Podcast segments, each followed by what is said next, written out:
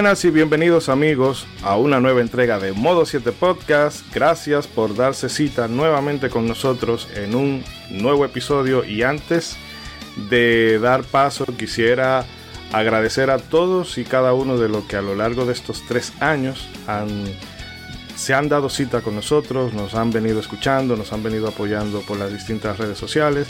La verdad es que se lo agradecemos.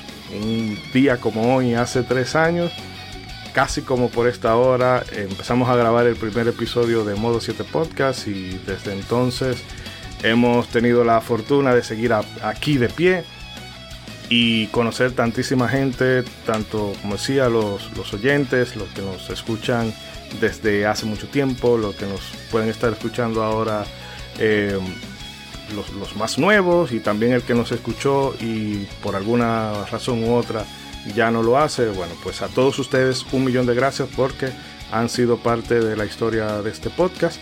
Y de igual manera tengo que agradecerle a todos los, amigos y colegas, colaboradores que han pasado por acá, con quienes hemos tenido la dicha de compartir, de interactuar, de participar en algunos de sus programas y demás. La verdad es que esa es de la mejor parte de este recorrido.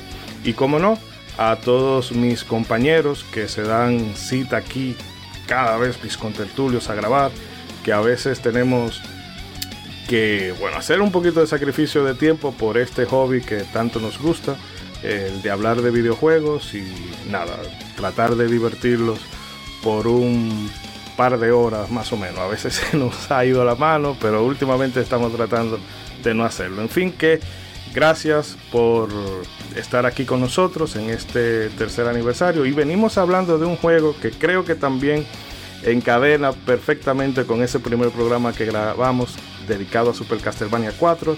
Y es que en esta ocasión venimos hablando de Castlevania Symphony of the Night, ese juego que pone el Vania en Metroidvania. Yo sé que es un, no un título, sino una clasificación que a mucha gente no le gusta, pero nada, yo lo veo como algo utilitario. Tú le dices Metroidvania a una persona y lo va a ubicar mentalmente al vuelo.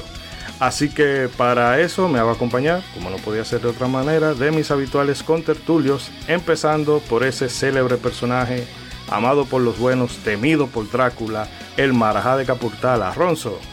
Bienvenido a nuestra fiesta de aniversario, Ronzo. Gracias, gracias, gracias por darle bienvenido. Un abrazo, mi hermano. Muy buenas noches. Ronzo acá con ustedes. Contento de estar aquí.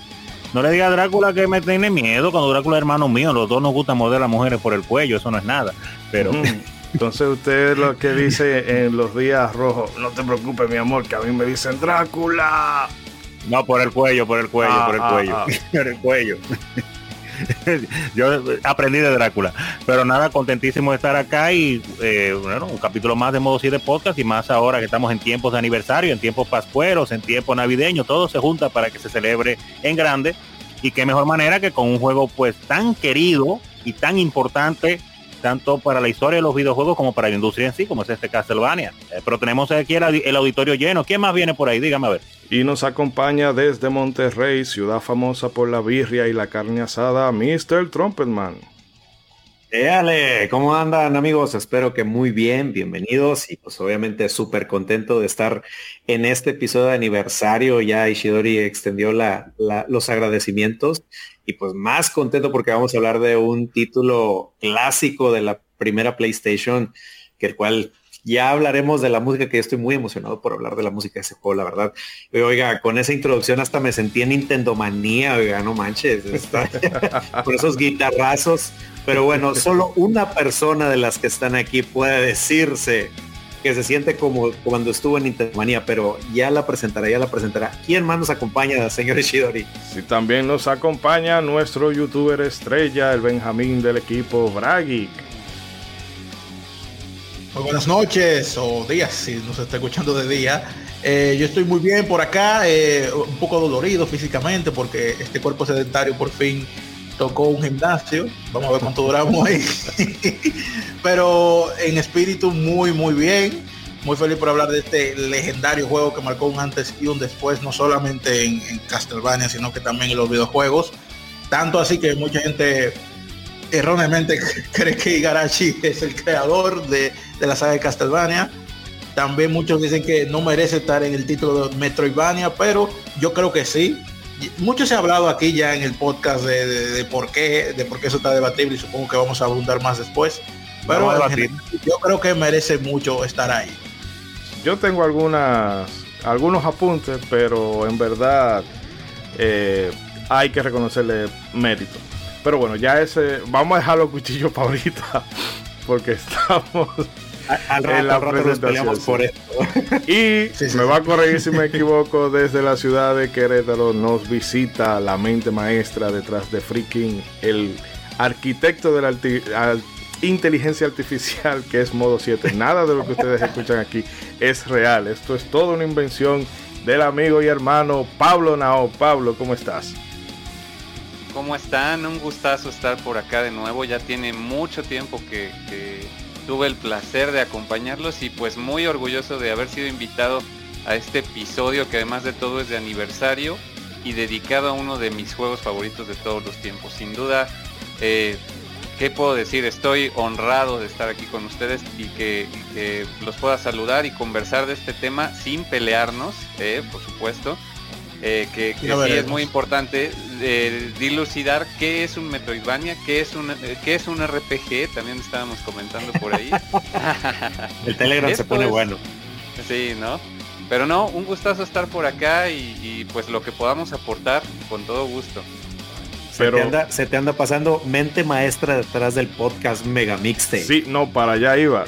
Pablo, recuérdale a la gente de los distintos proyectos en los que está involucrado y dónde los pueden encontrar. Por supuesto, pues eh, sí, como bien comentas, está Frikin, que es la aplicación que cataloga toda la cultura popular en México. Esperemos que después sea en todo el mundo, pero por ahora es en México. Eventos, eh, creadores de contenido, lugares. Y pues ustedes han sido tan amables de incluir nuestra promo en cada episodio así que ya deben de conocer Frikin y sobre Mega Mixtape pues ese es un proyecto personal que es una especie un intento de podcast de música de videojuegos donde me enfoco en abordar diferentes versiones de, de artistas independientes de música que a todos nos gusta de videojuegos muy famosos ¿no? espero muy pronto darle continuidad justamente con una temporada dedicada a Super Metroid que pues como podrán darse cuenta, los Metroidvanias son algunos de mis juegos favoritos de todos los tiempos. y ya, me encuentran en todas las redes, en todas las plataformas de podcasting y la aplicación disponible en iOS y Android solamente en México por ahora. Bien, ya la gente sabe dónde puede ubicar al amigo Pablo, que realmente eh, ese spin-off que hiciste en estos días, bueno, hace ya un par de, de semanas. Sí, sí, sí. Eh, oye, esa selección musical, Dios mío, me, amenizaron varias caminatas nocturnas. Pero bueno, señores, vamos entonces a hacer una paradita técnica por acá. Realmente es mucho lo que tenemos que abordar el día de hoy. Ya todo lo que tiene que ver con el festejo y demás lo abordaremos más apropiadamente en el siguiente episodio. Pero ahora vamos a dedicarnos a Castlevania Symphony of the Night, así que por favor pónganse cómodo y disfruten de todo lo que hemos preparado en esta ocasión. Y de nuevo, muchísimas gracias por la sintonía y la preferencia que han tenido con nosotros todos estos años.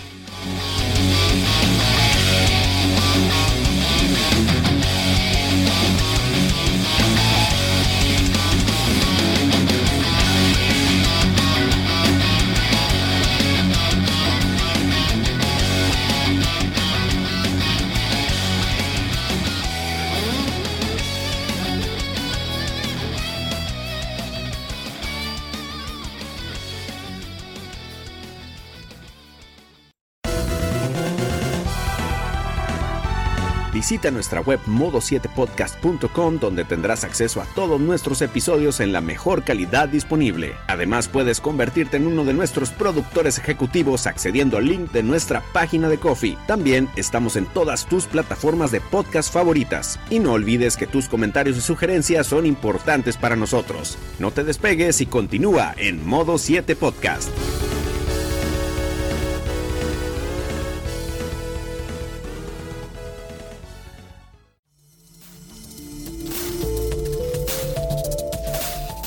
En Freaking puedes encontrar todo lo relativo a la cultura pop en México.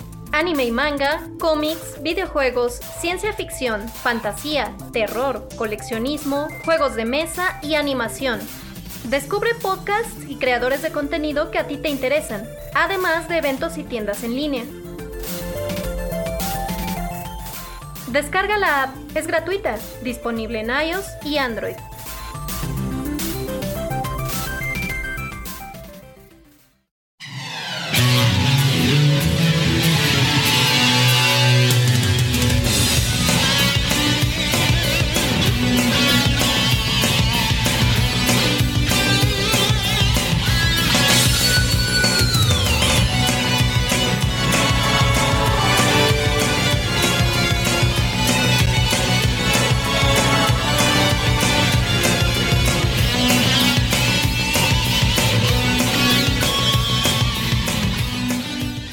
Y yo no sé ustedes, pero yo desde que escucho esta pieza me agarro el látigo y empiezo a agitarlo por ahí. no, pero es para enfrentar al mal, porque Drácula no podemos Ah. permitir que Drácula sea dueño del mundo, señores. Pero bueno, dejando de lado las, ¿cómo es que dicen por allá? Sin arbur. Pues entonces, eh, chicos, antes de meternos de lleno con el guion, me gustaría que brevemente, y cuando digo brevemente, tienen 60 segundos, para que Ah, nos den su valoración general de este título. Eh, ya luego desglosaremos que si gameplay, que si eh, el desarrollo de niveles, que si la música y todo eso. Ahora mismo es las impresiones más generales que me puedan dar. Y desde luego empiezo con nuestro invitado esta noche, el señor Naop. Pues, ¿qué les puedo decir? Para mí, Castlevania Symphony of the Night es el juego de Castlevania que me introdujo a la franquicia sin lugar a dudas, como a muchos otros, y también uno de los más representativos en nuestro imaginario colectivo, como ya bien apuntó Brageek. Mucha gente in- incluso cree que Igarashi es el creador de Castlevania, cree que Michiru Yamane siempre ha compuesto para Castlevania, cuando eh, en las primeras entregas del NES no era así.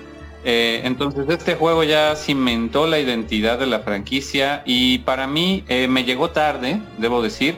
Yo, como ustedes saben, era chico Nintendo, igual que, que algunos de los aquí presentes. No. Entonces no fue hasta...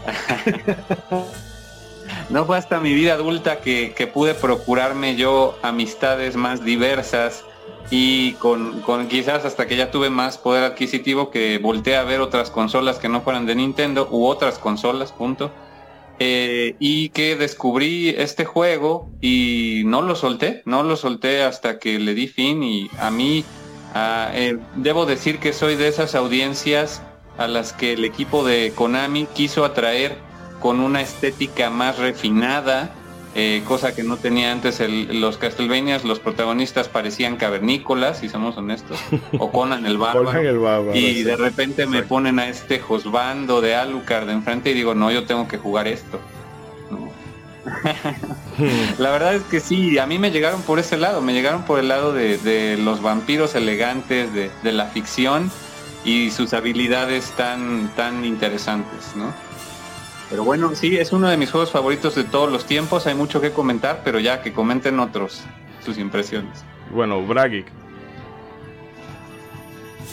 Eh, ya, yo había- ya yo me había introducido con las primeras Castlevania de NES, que con la 1, la 2 y la 3.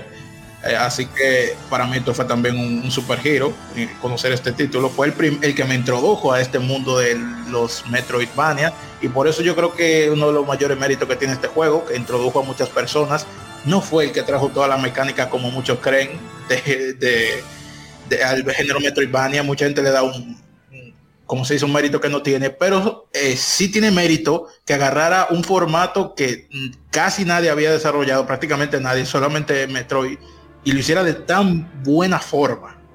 Eso, eso para mí tiene mucho mérito y por eso creo que merece estar en ese título ahí.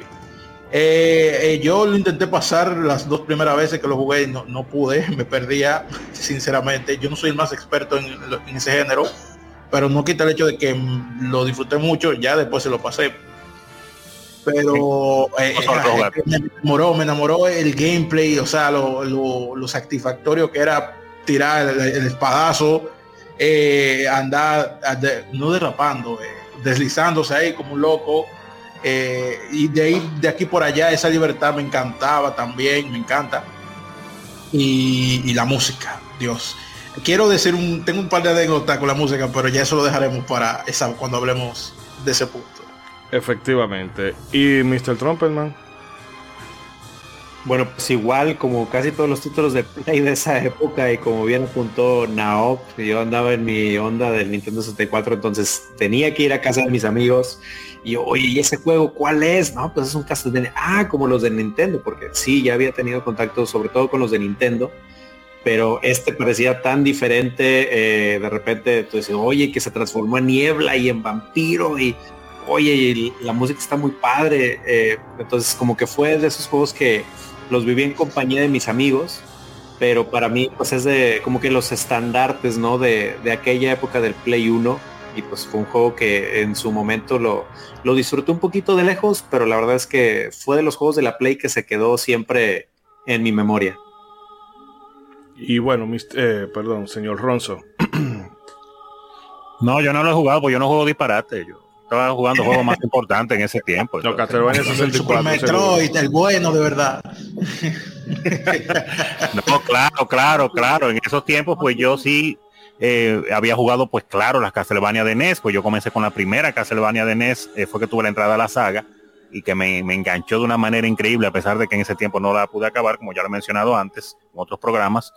Así que ya había pasado por las de NES, eh, bueno, por la, 3 no la había jugado, había jugado la de Super, claro, la de Sega Genesis, etcétera, etcétera. No recuerdo si había jugado la de 64, no, no, todavía no en ese tiempo, no había salido creo. O iba a salir junta.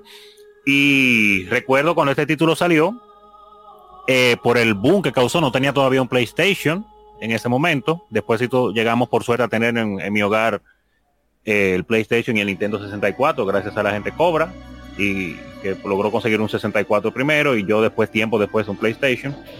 Así que pudimos disfrutar de lo mejor de ambos mundos y parte de eso fue la Castlevania. Pero al principio cuando la vi fue claro, está como mencionado en programas anteriores, en un club de Nintendo, de eso donde se alquilaba por hora los, los videojuegos para jugar, porque fue una fiebre y fue un, un trago agradable de, de, agua de pixeles que me di, porque como ustedes ya han mencionado, en esos tiempos la época estaba que todo el mundo quería hacerlo todo 3D, todo 3D, todo 3D y yo personalmente, como me la viví, era que yo sentía un, a pesar de que disfrutaba bastante los avances que iba viendo en el 3D, tanto en las consolas caseras como lo poco que empecé a ver de computadoras gracias a un primo, sentía que al 2D todavía se le podía sacar más. Y yo decía, wow, si yo he vivido tantas maravillas, tanto en NES como en Super NES y en, en las tragamonedas, en los arcades, con juegos 2D, ahora que vienen estas consolas más poderosas, está bien que hagan juegos 3D, pero ¿Qué sería si hicieran juegos 2D con el poder que tienen estas máquinas ahora? Y veía que la, mayoría de las compañías o no lo hacían bien o, no le ponían mucha atención o hacían semi 2D con mucho 3D mezclado y le quitaba como parte de la magia. Así es que cuando salió este juego, pues y lo vi por primera vez ahí, me pude sentar a jugarlo, fue un trago maravilloso, definitivamente. Dije, wow, así, 2D refinado, sin límites, porque siempre había límites en las consolas anteriores por el tamaño de los cartuchos y acá con un CD de 700 megabytes, no megabits, que era lo que usaban los cartuchos normalmente, megabytes, pues hubo espacio para hacer y deshacer y con la fácil programación que, tenía el PlayStation, se dio vida con Ami haciendo esta obra maestra a la verdad. Así que yo lo pasé muy, pero muy, pero muy bien. Y seguiremos hablando de eso, claro está. ¿Y usted, Ishidori, dónde lo conoció? Un momentito que aquí hay eh, está una perturbación en la fuerza. Edric, ándate por ahí. ¿Cómo va a ser? No me diga. Sí, estamos por aquí. Die Monster. ¿Cómo están todos? ¿Todo bien? ¿Todo bien? Estamos completos. estamos, bien. Miren, eh, la Symphony of the Night, cuando yo, cuando ese juego llegó, yo lo jugué muy temprano, tan temprano que jugué la japonesa. Eh, un grupo de personas y la acabamos, la japonesa, muy temprano. Cuando el juego lo vieron, un grupo de personas que lo vieron, mucha gente quedó como dice el señor Ronald, un poco, ah, pero no es 3D, eso parece Super Nintendo. Y yo oyendo la música del castillo con la mandíbula en el ombligo. Eh, el hecho de que tú usaras a Lucar a mí me causó un poco de ruido al principio porque como fanático de la saga desde los tiempos de NES al fin, a Lucas no tenía látigo. Y yo, concho, sin látigo, con espada, no, pero vamos a ver. A medida que fui avanzando, no muy rápido, no tomó mucho tiempo, yo darme cuenta que estaba delante de una verdadera masterpiece. Y todos en el grupo de, amigos míos, en el que, éramos ya quizás, lo, por decirlo así, los más experimentados, nos dimos cuenta de que ese juego no había que soltarlo hasta que le llegáramos al fin. Y la estábamos jugando en japonés.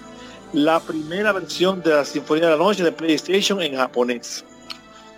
Fue maravilloso. La manera en la que se veía la animación de Alucard, la manera en la que tú combinabas las armas con los escudos, la manera en la que tú le subías nivel eh, al personaje y él daba más duro nota. Hay algunas cosas que no me gustan del juego, entre ellas que Alucard es demasiado abusador, pero es una opinión personal porque yo soy muy hijo de juegos retadores Sí. Eh, a Lucas es demasiado abusador. O sea, es, congruente con la historia y todo. Él es bueno, pero el diaño. Hay eh. momentos que tú tienes personaje que si los enemigos pudieran embalarse, te, se te embalan, pero no te hace código de embale. Es como el, el Strider de, de, PlayStation, que el jefe eres tú. Exacto. Es la máquina tratando de acabarte a ti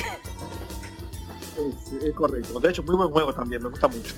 Eh, en mi opinión, la Sinfonía de la Noche es el mejor juego que, que, se hizo hasta hace poco tiempo. O sea, hasta que salió, o sea, eh, para mí, la Sinfonía de la Noche, yo la pongo al lado de la Ocarina del Tiempo, al lado de, de algunos títulos que son así de emblemáticos, porque aunque no es un juego del todo original, combinó elementos de diferentes juegos que lo hizo de una manera magistral y creó, por decirlo así, como dijo la persona del invitado, una nueva identidad para la franquicia, que en lo personal a mí no me gustó mucho al principio, porque ha causado problemas. Castlevania no ha podido eh, como, establecer algo de nivel bien hecho a unanimidad después de la Sinfonía de la Noche. Siempre hay un ruido. En parte porque hay otros juegos que le han robado elementos, se los llevándolo al 3D. Pero la Sinfonía de la Noche es uno de esos juegos que yo siempre tengo ahí para agarrarlo y volverlo a jugar cualquier sábado o domingo que no tengo muchas cosas que hacer, porque me encanta la música. Incluso hay música de ese juego que sirve hasta para meditar y, qué sé yo, y relajarte. Es demasiado, un trabajo demasiado bien elaborado. Eh, lo único malo que tiene el juego es que en algunos momentos parece que estuvo incompleto, como que no terminaron algunas áreas. Eso, cuando tú juegas el juego a profundidad, tú te das cuenta de que de que something is missing o something wasn't finished. Pero a pesar de todo eso, la Sinfonía de la Noche, y también a pesar del malísimo voice acting que tiene la americana, la, Sinfonía de la Noche es un juego de, histórico, o sea, memorable, memorable. No hay más nada, hay mucho que agregar, pero más para adelante en el programa se hará. Sí. Gracias. Eh, igual arregla un detallito con el micro porque a veces como que se pierde un poquito. Pero bueno, para ir redondeando, eh, en mi caso, ese juego, yo tenía una relación un poco, eh, ¿cómo se dice? Sesgada con Castlevania, creo que ya lo he comentado aquí, de que este Simón Belmont del Capitán N hizo que yo iba a Castlevania y yo, ah, no, yo no yo no voy a jugar ese juego de ese tipo tan insoportable. Pero luego. Por eso no lo toqué hasta Symphony of the Night. sí. Yo. Pero luego probé la Super Castlevania 4 y demás. Y, y de hecho fue en casa de Ronzo donde yo probé la Symphony la primera vez. Y yo debo decir que en esa época yo era super manco. Recuerdo eh, cuando uno está en la capilla, esa escalera eh, óyeme, a mí me dieron pal pelo para que me compre una casa. Pero luego ya con los, con los, años, cuando ya gané un poquito más de habilidad, lo jugué. De hecho, la primera vez que yo acabé Castlevania Symphony of the Night fue la versión japonesa, pero la de Sega Saturn, que si mal no recuerdo, fue la de Rianser. Y yo sé que tiene el tema de que eh, o sea, lo que hizo con Amina Goya, que de hecho en España le tienen una rima muy eh, muy pintoresca a la de, a la de Konami Nagoya, que me come la polla. Pero en fin, el caso es que a pesar de eso, yo disfruté muchísimo del juego. Obviamente me tranqué en una parte eh, con el tema de los anillos, pero ya en esa época esa, esa información era Vox Populi, solamente fue cosa de preguntar. Y la verdad es que al día de hoy sigue siendo uno de esos juegos que yo revisito constantemente porque eh, me gusta todo y ya ahorita hablaremos de la música, pero la gente se centra mucho en la música, pero los efectos de sonido de ese juego, cómo tú recoges los corazones, cómo suena un enemigo cuando tú le das un machetazo, eh, cómo suenan las monedas, o sea, todo de ese juego está hecho como de una manera exquisita.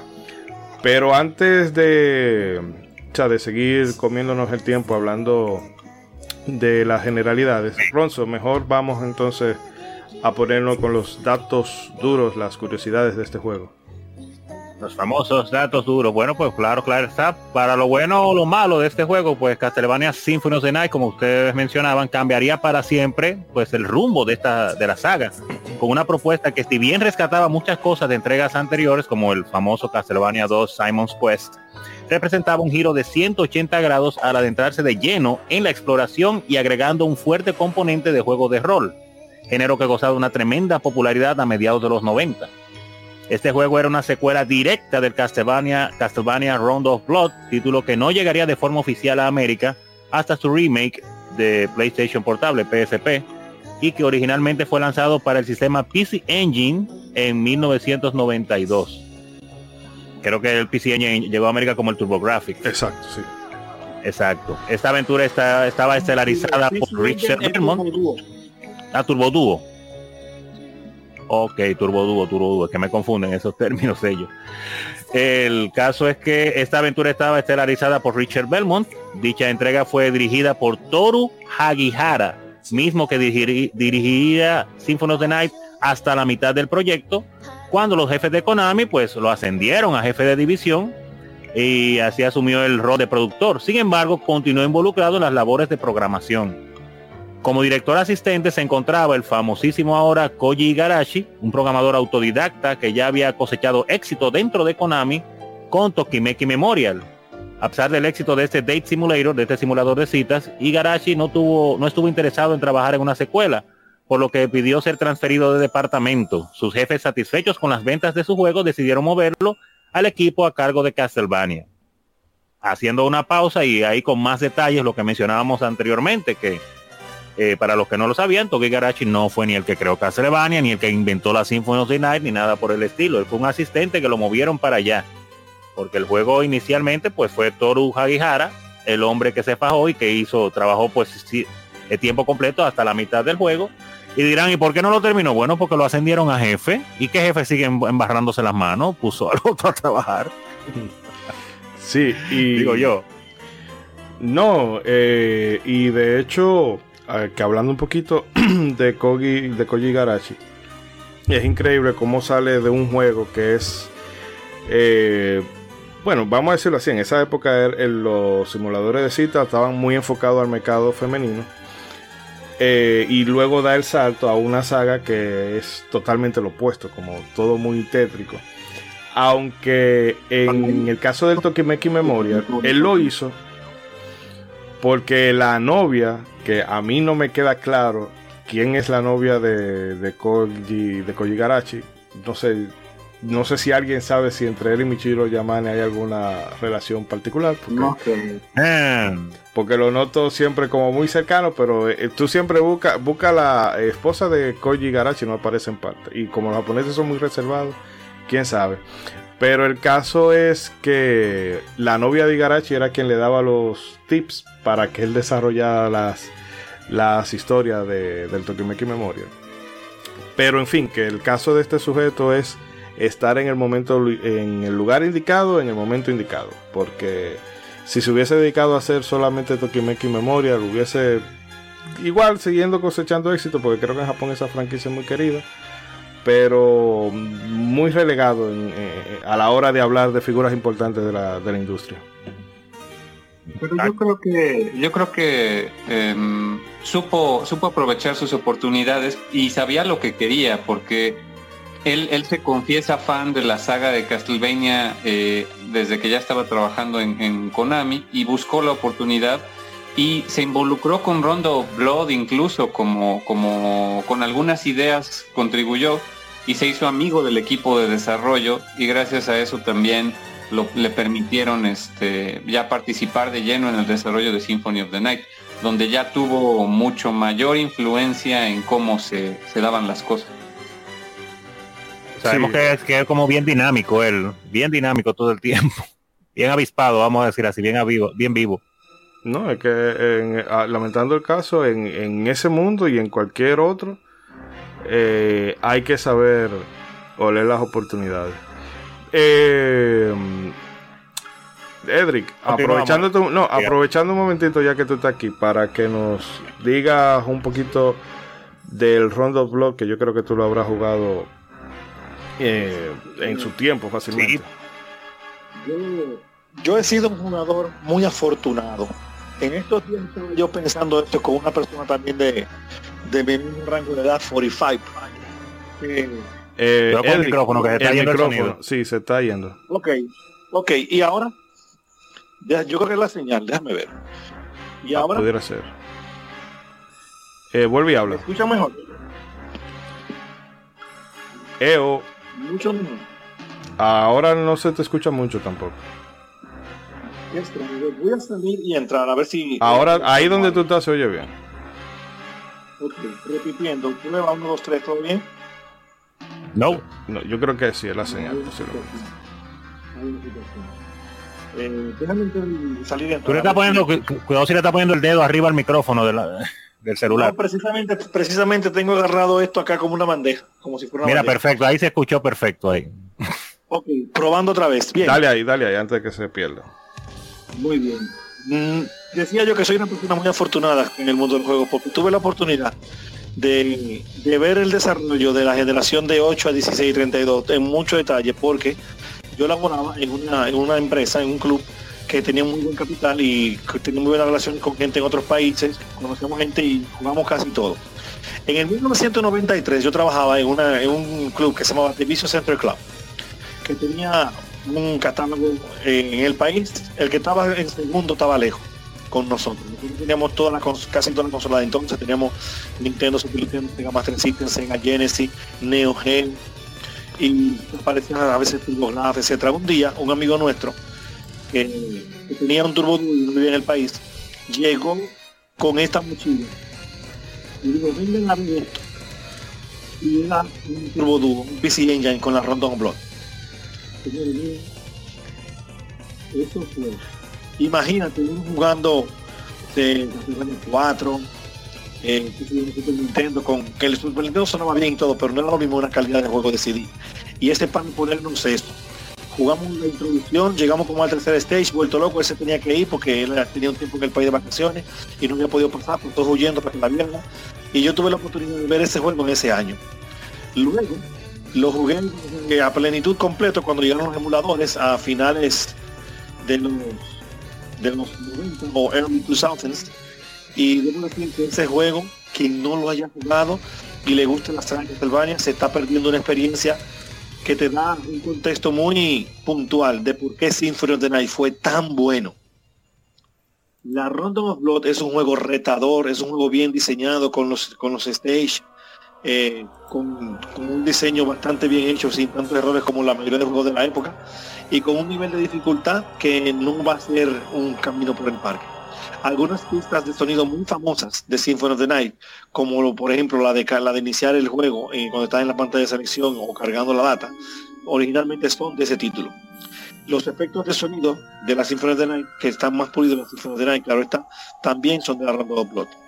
La Random of Blood incluso tiene el preludio perfecto para la historia de la Symphony of the Night. Cuando digo preludio es como el enlace, tiene más sentido el epílogo de la Symphony of cuando tú juegas la Ronda of Blood. Y tiene algo que, que yo recuerde, no está bien hecho en ninguna Castlevania, solo en esta, y es que hay unos stages donde tú peleas con los, con los jefes de Castlevania viejas.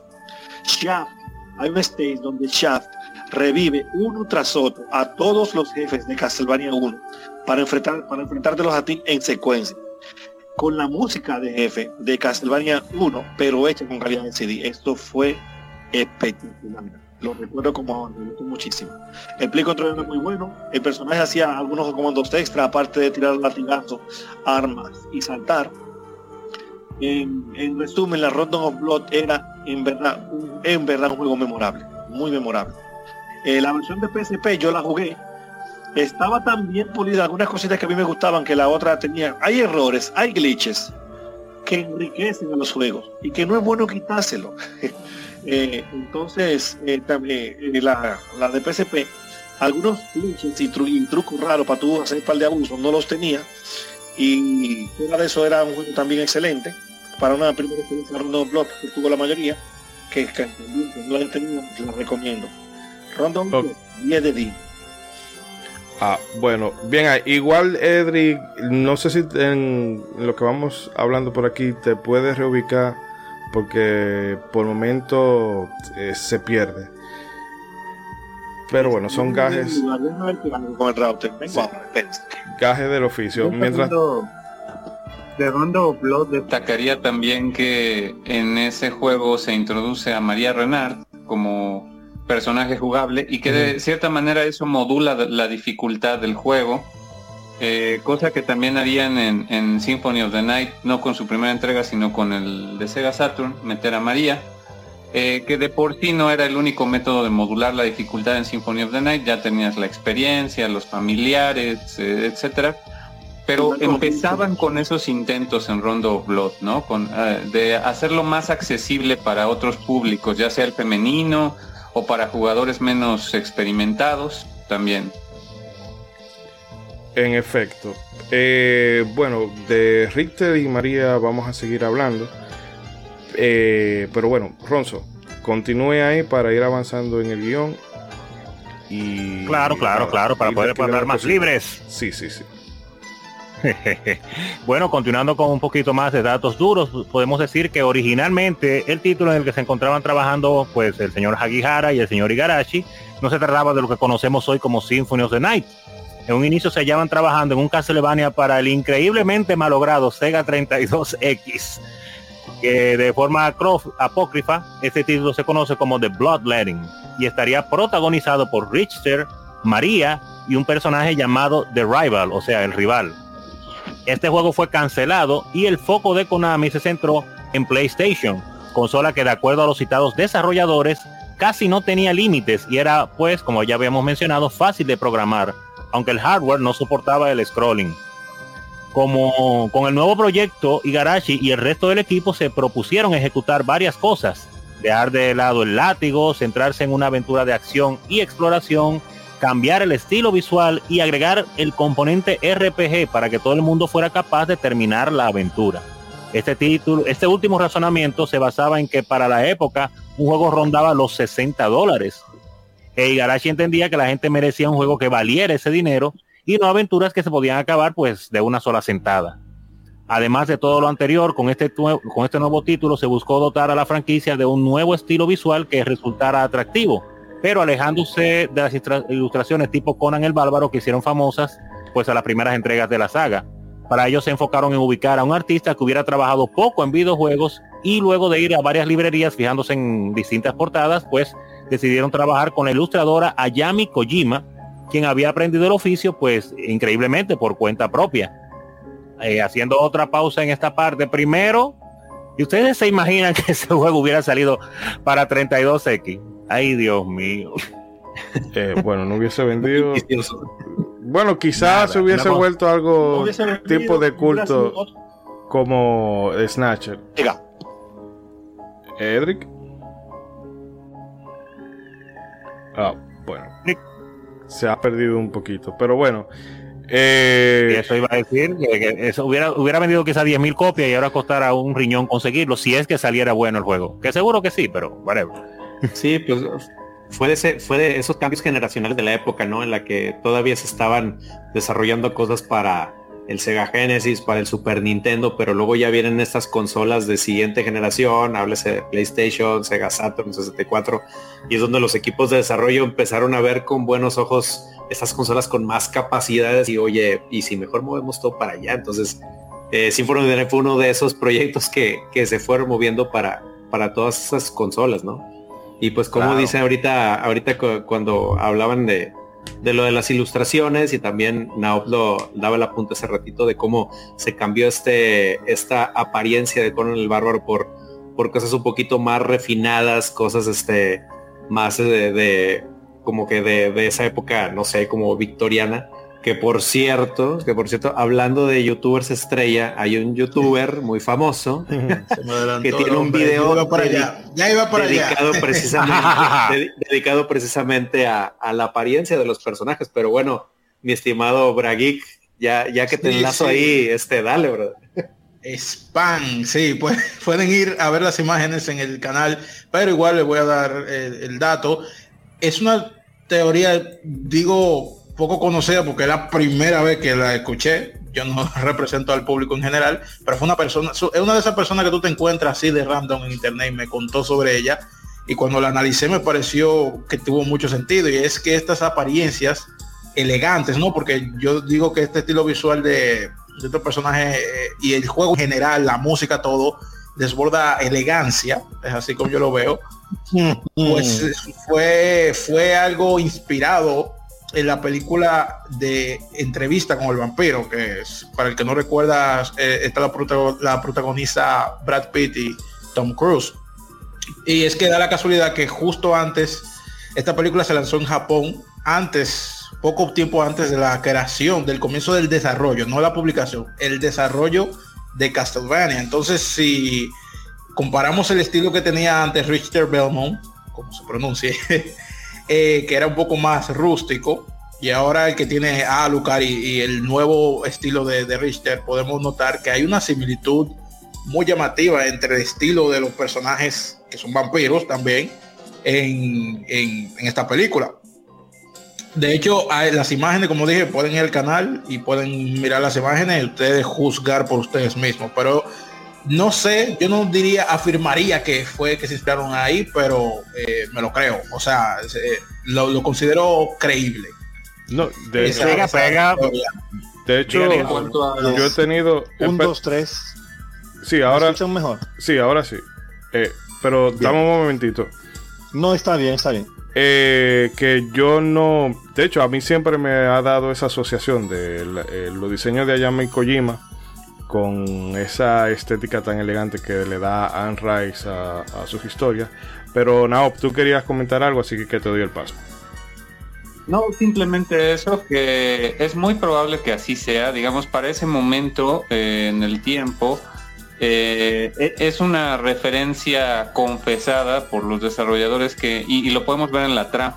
Eh, este giro que se le dio al personaje de Drácula, de hacerlo no un monstruo de películas de serie B o películas eh, mudas, eh, sino que se volvió como el Brams, el, Drácula de Bram Stoker, que ya tiene una motivación mucho más humana, más sensible, que en realidad no es que sea simplemente malo, sino que mm, eh, la, humanidad condena a su esposa a la hoguera y por eso es que él tiene tanto rencor con la humanidad, ¿no? Entonces la trama, los diseños de personaje tienen muchas influencias, seguramente el Drácula de Bram Stoker no fue la única.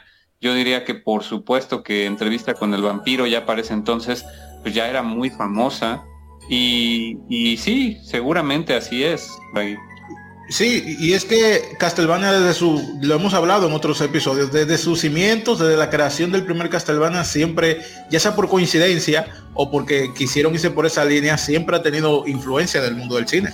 Sí, sí, yo creo sí, que sí. en los 80 como habían cosas como Conan el Bárbaro, eso era eh, lo que gustaba en el momento y se trataba de plasmar. Ya en los 90 eh, de hecho, es que ya está con, con cosas como, eh, como Final Fantasy y demás. Vemos que los se tenía un apartado visual en los 80, luego en los 90.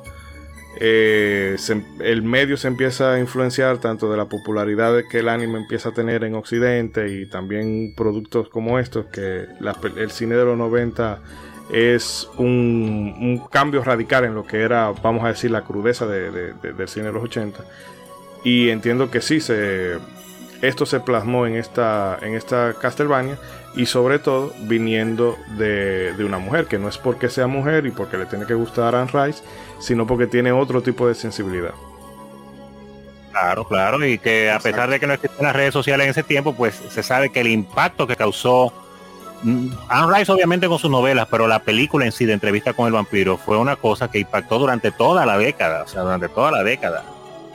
Tanto la de Bram Stoker, eh, Drácula, como la entrevista con el vampiro fueron dos películas que influenciaron bastante y, cambiaron mucho la percepción de la gente del clásico vampiro clásico que uno venía viendo ya de los años, bueno, de los 40 y los 70 principalmente, que hubieron muchas películas también. Entonces no está de más que, haya influido en el estilo del juego, eh, en el estilo de la dibujante, mejor dicho, Yami Kojima, a la hora que le dijeron, mira, tienes que crear unas ilustraciones para unos vampiros. Y ella dijo, oh, pero perfecto, tú verás ahora.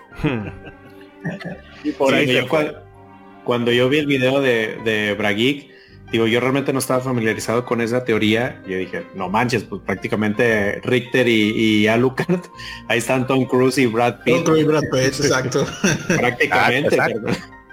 Pero bueno, Ronzo, vamos eh, continuando. continuando, sí, porque eh, para terminar ya con este bloque, en el segundo, nada, le entramos a, a Castlevania como las hormigas al hueso de pollo. Claro, claro, pero unos ratitos más adicionales para ponerle más sazón a la olla. Podemos decir también eh, que no podemos hablar de Castlevania Symphony of the Night sin detenernos a su magistral apartado musical, obviamente. el cual fue compuesto de forma exquisita por la inefable Michiru Yamane, ahora ya bastante famosa, gracias a este juego. Eh, Yamane, pues desde muy joven desarrolló pasión por las dos cosas que terminarían definiendo su carrera, que son la música y los videojuegos. Visitaba los arcades locales y jugaba con el NES de sus amigos al mismo tiempo que realizaba la tesis sobre Johann Sebastian Bach. Para 1988 ya trabajaba para Konami y allí trabajó en los soundtracks de juegos como Gambare Goemon, los Rocket Knight Adventures junto con Akira Yamaoka y el Castlevania Bloodlines. Sería Osamu Kasai, director de arte del Symphony, quien le pediría que trabajara en dicho título eh, con eh, PlayStation, Yamane se vio liberada de las limitaciones del Sega Genesis y pudo experimentar con una variedad de estilos musicales. Esto le trajo mucha presión y alegría al mismo tiempo. Sin embargo, la propia compositora reconoce que más allá de Bach o de Dream Theater, su mayor inspiración a la hora de componer para este título fue el arte realizado pues por Ayami Kojima, la cual le permitió crear piezas que encajaran con los distintos escenarios del juego. En tanto que, pues canciones como I Am the Wind, el tema de los créditos finales, fue autoría de Rika Muranaka, asistida por el compositor estadounidense Tony Haynes e interpretada por Cynthia Harrell. Muranaka luego compondría canciones como The Best Is Yet to Come de Metal Gear Solid, Esperándote de Silent Hill y el mítico Snake Eater de Metal Gear Solid 3. Y aquí haciendo otra pausa obligatoria, porque en el apartado musical, eh, pues primero interesante eh, este asunto de cómo Michiro Yamane, pues como buena japonesa, fajada estudiando música, pero al mismo tiempo involucrada con los videojuegos a través de sus amigos. Y después, pues mira cómo terminaría trabajando en esta industria. Y me sorprende que, que trabajara con una otra leyenda como es el gran Akira Yamaoka en ese Rocket Knight Adventure. Eh, ¿Qué más ustedes le, llamó la atención de esto que, que dije ahora? Mira, es eso de que ella miró el arte o los diseños y dijo, ok, ya yo sé lo que va aquí. E, e, es, perfecto porque eso te, te da, como, lo, como yo decía antes, el, juego es elegante porque todo lo que hay, todos los elementos, lo visual, lo auditivo, eh, eh, la historia, te dan esos, eso, esa, esa sensación. Eh, fue un juego en el que todo el mundo o sea, trabajaron al unísono, no es como que yo hago mi trabajo y tú haces el tuyo y tú no te metes en lo mío. No, no, no, aquí la, gente compartieron la misma visión. Como pasó con Dark Souls 2 que dijeron, miren, todo el mundo haga su tarea en la casa y después juntémosla aquí. Y la juntamos aquí. Eh, entonces, pero entonces esa parte sí eh, no me sorprende para nada porque se nota que todos te compartían una, una misma visión. Y eh, continuando con la música, decía que tenía una, anécdota y es que yo a veces eh, me voy de viaje, eh, o sea, cuando digo de viaje en, la misma, en el mismo país, al interior, como dicen aquí, ya sea el Cibao o a veces al este, como el familia. no existe. No, pero en mi mente sí, así que hacemos bueno, el punto es que esos viajes son largos y a veces vamos en familia, entonces yo en mi celular tengo algunos eh, listas de reproducción. Tengo la lista de reproducción para cuando yo ando solo, que, que todo lo que yo he descargado, la lista de reproducción eh, Family Friendly Freaky, que y la Family Friendly No Freaky, que es lo mismo, pero es el opening de anime. y está la de música únicamente tranquila, que cuando yo voy con mis padres, eso porque a mi papá le gusta esa como música más tranquila. Y bueno, el punto es que mi hermana, yo de vez en cuando ponía eh, mi, playlist tranquilo ahí, le metía un buen de, de partitura de, de Symphony of the Night. Y un día, vamos, creo que a, a Jarabacoa, no sé, y mi hermana pone su música y un poco movida y dice mi papá, ay no, eh, eh, eh, Emil, o sea, me dicen Emil, pon, pon, la música tú, que e, esa sí es buena. Y yo, yo dije, si tú supieras que eso es de un juego, que es la de Castlevania, a la que se refería. Y dije, oye, un hombre que no tiene, no quiere nada, nada que ver con, con anime, ni juego, ni nada. Pero la música como que no tiene esa frontera él la oye y dice, oye, pero qué cosa tan buena, ¿no? Yo digo, es que sí, esta, eh, eh, esta, esta cosa está tan bien compuesta. Hay dos, hay dos eh, franquicias que, me, que han hecho para mí canciones. Hay muchas más, pero de las que más yo siempre destaco está esa, la Symphony of the Night Hunter x Hunter, porque también hacen uno, alguna pieza que se parecen mucho a Mozart. Y, es que es una locura, o sea, yo digo, yo digo, oye, esto es un videojuego, en serio, o sea, yo había escuchado cosas como Mega Man X, que es genial, Donkey Kong Country, pero esto, esto, estamos hablando de otra cosa, otra cosa, estamos hablando de una sinfonía, tal cual, una sinfonía. Es música culta, ¿no? Esta sí es música que puedes ponerle a, cualquier persona y ni idea va a tener que es música de videojuegos, ¿no? Exactamente. Sí. No, Exactamente. Eh, para darte paso a ti, no, pero yo con la música de Castlevania soy como el meme de súbele, Jesse, aunque se esparten las viejas. que se parte la vieja. no importa que se vaya. No, eh, que bueno, tú eres el hombre de música aquí. Bueno, pues yo sé que también César tiene mucho que decir al respecto, no me extiendo demasiado. Es que la no, dale, dale, y al rato yo, yo voy. Ah, la música en sí de Symphony of the Night es eh, un tema que da para mucho. Eh, realmente no vamos a poder abarcar todo lo que, lo que deberíamos, pero basta con decir que eh, Michiro Yamane pues es una prodigio. Estaba componiendo música desde los ocho años Em, sin embargo, también era una mujer muy moderna para su época, ya que tenía influencias de música popular que no nada más eran lo clásico, sino que escuchaba bandas de rock progresivo. Eh, posteriormente, por entrevistas, podemos ver que le ha entrado mucho al jazz, incluso al hip hop, a la música electrónica. Entonces, es muy versátil en su estilo y para Castlevania nos entregó algo completamente eh, ad hoc a la temática, la época, la trama y tiene también este componente de guitarras eléctricas en algunos de los temas, de los más característicos como el Tragic Prince, que ocupa la ayuda de, un par de guitarristas del Konami Kukeha Club y que logra un resultado increíble. Eh, con estas guitarras eléctricas, esta mezcla de jazz fusión, de, de rock y de música clásica, ¿no? ¿Quién lo diría? Pero bueno, este es como a grandes rasgos lo que les puedo decir de la música de Castlevania, eh, Symphony of the Night, y ni qué decir de la infinidad de, arreglos y remixes, pero igual de eso lo tocamos un poquito después. Sí, eh, bueno, César. No, y pues que, digo, agregando a lo que decía Pablo, digo, por ejemplo, eh, recordando un poquito el punto que, Manuel decía hace ratito, que Edric decía, yo, por ejemplo, cuando me topé con Symphony of the Night, decía, híjole, otro título en 2D, ya tengo mucho jugando en 2D, quiero el 3D. Pero cuando oías la música, cuando escuchabas la música, eso sí no lo habías escuchado en ningún lado, en ninguna consola lo habías escuchado. Y la verdad es que como, como bien apuntan Michiro Yamane, supo mezclar muchísimos, o bueno, varios géneros pero compaginarlos en, temas que, tú dices, oye, esto es completamente natural, brother, esto ni siquiera se siente forzado. Eh, como ella trajo todas estas influencias de la música barroca, como por ejemplo en temas como wood, wood carving, que mezcla este clavecín de, la época barroca, eh, temas como Crystal Teardrop, que comienza muy pop y luego empieza un piano así clásico a, a escucharse y la verdad es que se, se mezcla súper bien. Eh, temas como Finale de Tocata, que empieza así con los coros y luego de repente ya después de la mitad de la canción entra una batería con un ritmazo que te dices, no manches, qué, qué temazo. Para mí, sí, no, no, y eh, Dance of Pales, que hace ratito se escuchaba ahí en el fondo con, con esos pianitos, este, que es lo que tú dices, esto se escucha súper elegante, bien, bien padre. Eh, obviamente mencionar I Am the Wind, que, que es súper pop, que tú prácticamente se la podría escuchar a cualquier artista pop de la época y tú dices, es roles de ella eh, sin, sin dudarlo. Eh, temas como Los Painting, que aprovechando que Pablo anda, que una banda por acá, eh, hay una versión muy buena de los One Ups, muy buena, súper recomendable de los One Ups de, Los Painting.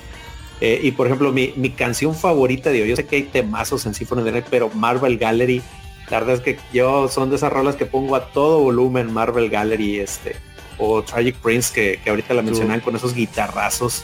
Entonces la verdad es, es totalmente loable lo que Michiro Yamane hizo al mezclar todas estas influencias que ella ya tenía y eh, unirlas en el concepto del juego para que no, no pareciera como algo aparte, sino que parecía algo como homogéneo. Exacto. Eh, calzaba perfectamente con todo el estilo visual, la jugabilidad todo, todo calzaba perfectamente. Entonces, la verdad es que la, música de Symphony es algo tremendo y que se quedó para, pues, para siempre. me mataste el gallo dentro de la funda porque ahorita yo iba a hablar de temas favoritos. Bueno, lo voy a hacer ahorita. Pero el oh, Marvel Gallery, por alguna extraña razón, esa vaina. Yo cuando quiero aumentar la productividad lo dejo ahí en repeat. Eh, bueno, Edric, ¿tú quieres comentar algo brevemente sobre la música antes de que... Por favor, Edric, por favor. De que cortemos y... Bueno, bueno, ahora sí se oye bien, ¿verdad? Sí.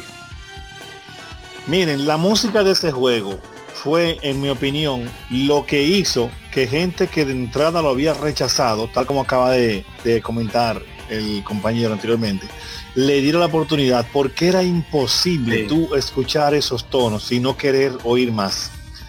En mi opinión, de hecho, de hecho es algo que comentaba desde la, en la misma época donde jugábamos el juego.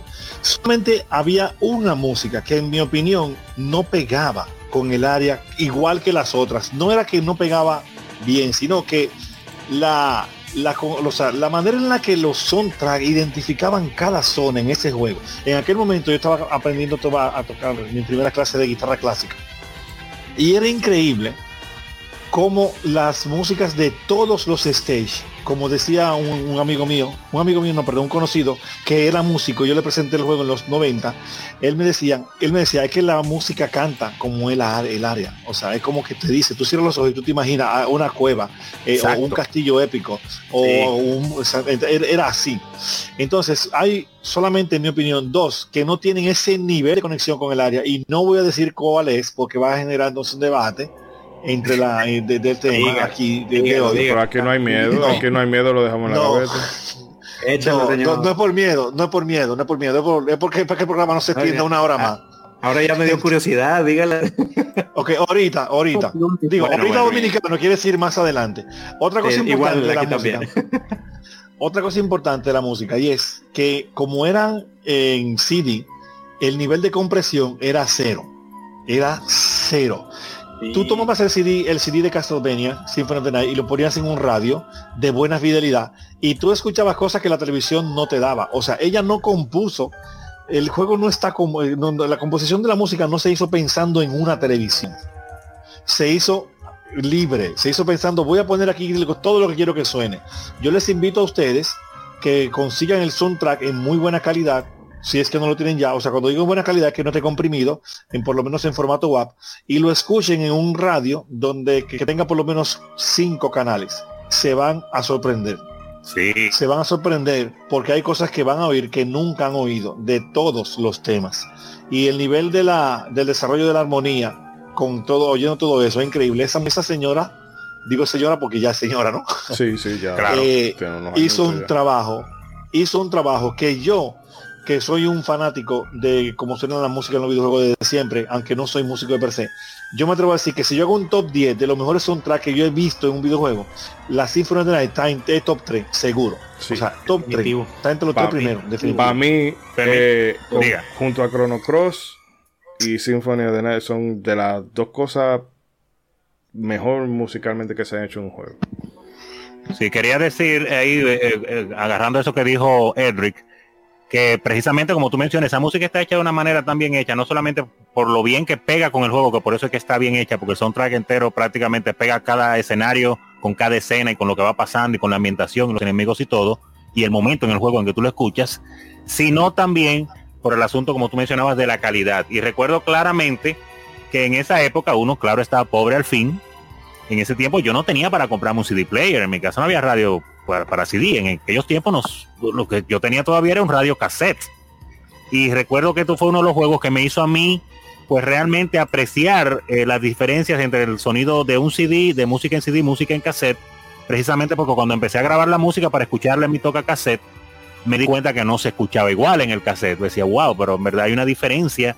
Y una de las canciones que me hizo notar eso más, pues fue la que mencionó hace un rato Mr. Trumpetman, la Final Tocata, porque tiene unos coros, tiene unos coros con un hombre y una mujer, y unos hombres y una mujer que van hablando y van cambiando la tonalidad de su voz a medida que la canción va evolucionando. Y eso no se escucha, exacto, supremo. Por eso yo lo escuché primero una vez en un PlayStation en la casa de un amigo que lo tenía conectado a un equipo de sonido y yo quedé enamorado de la canción. La grabo en mi cassette en ese tiempo para escucharla en casa en mi humilde eh, toca cassette. Y no se escuchaba igual. Y eso fue una tortura para mí porque ese sentimiento que yo sentí de escuchar esa música también mientras él jugaba y con esos coros, esas voces que se oían al principio como, como al principio es como, como que está pidiendo algo y después se escuchaba casi como una súplica entre un lamento por entre no sé qué era y no se escuchaba igual después. Y oye, increíble, increíble lo que Michiro Yamane logró. Todavía estamos hablando de él, todavía. Increíble. Eh, ¿Tú, bueno, ibas a mencionar algo, perdón? Creo que hay una pausa también musical, así que mejor a darle. Sí, vamos entonces a dejar a los amigos oyentes con una, con una pausa musical. Y bueno, con unos minutos, poner musical. Unos, minutos musicales. No, eso se lo vamos a dejar a discreción del invitado. Con tanta música buena que hay acá. Que me pase su selección. Y bueno, en el segundo bloque venimos leyendo los comentarios de los oyentes y vamos a seleccionar los ganadores del sorteo que estamos haciendo en las redes sociales. ¡Sí, señor! tarjetas de gift card de Amazon para que esto se graba jueves, mañana viernes negro tempranito vayan y los aprovechen. Así que no se muevan, regresamos. Señor, señor, señor, antes de que el antes de que ponga el minuto musical, sí. tenemos a, Don Mega Mixtape que él presente el minuto musical, por favor. Por favor, por favor. Ok, muy bien, pues miren, mi tema favorito de, de este soundtrack es Crystal Teardrops, que yo sé que no es una opinión muy popular. Bien, bien. Sí, a mí me encanta. ese tema es el que más me llegó en su época. Cuando lo escuché, lo podía oír todo el día. Y bueno, sobre todo si me quería deprimir, creo yo. y en aquel entonces creo que me gustaba bastante deprimirme. Estaba muy en este, en esta, en esta onda de vampiros, eh, criaturas atormentadas. Crystal Teardrops es una joya. Y les traigo un remix que realmente es este diferente. Hay un artista en YouTube que se dedica a hacer música de diferentes videojuegos como si fueran un arreglo para Super Smash Bros. Ultimate, ¿no? Entonces, oh my god, increíblemente logró hacer un arreglo de Crystal Teardrops y Rainbow Cemetery que sirve perfecto para una batalla de Smash Bros. No sé cómo lo logró, increíble porque Crystal Teardrops Vamos es un tema bastante bastante tranquilo eh, pero pues lo logró. Así que ese es el remix que traemos en esta ocasión. El, artista se llama Pixel T y pueden encontrarlo en YouTube. Bien, pues entonces le dejamos con este remix de Crystal Drop y ya regresamos con el contenido del segundo bloque.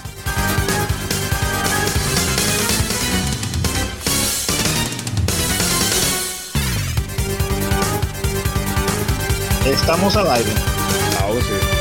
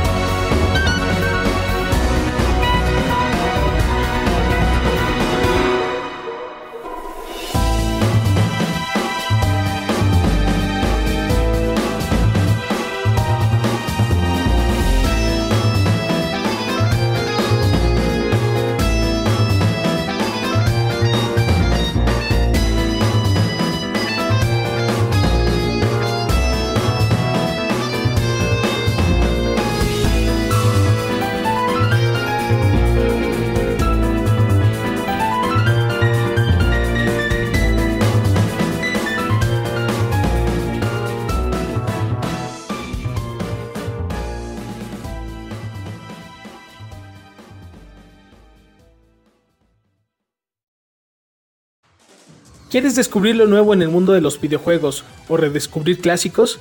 Síguenos en Twitter, GameEffectMX, tu revista de videojuegos digital, con noticias, reseñas y lo mejor del mundo del gaming. Somos Legión, somos gamers, Legión Gamer Podcast. El gaming nos une. Un podcast enfocado en tratar juegos de actualidad y del pasado con la relevancia que merecen. Puedes escucharnos en iBooks, Spotify, TuneIn y demás plataformas de podcast de tu preferencia buscando Legión Gamer Podcast. Recuerda seguirnos en las redes sociales como Legión Gamer RD. Visita nuestra página de Facebook para que seas parte de nuestros streams de las Gamefemérides, donde conmemoramos algunos títulos jugando en su aniversario. Porque todos jugamos, el gaming nos une. Legión Gamer Podcast.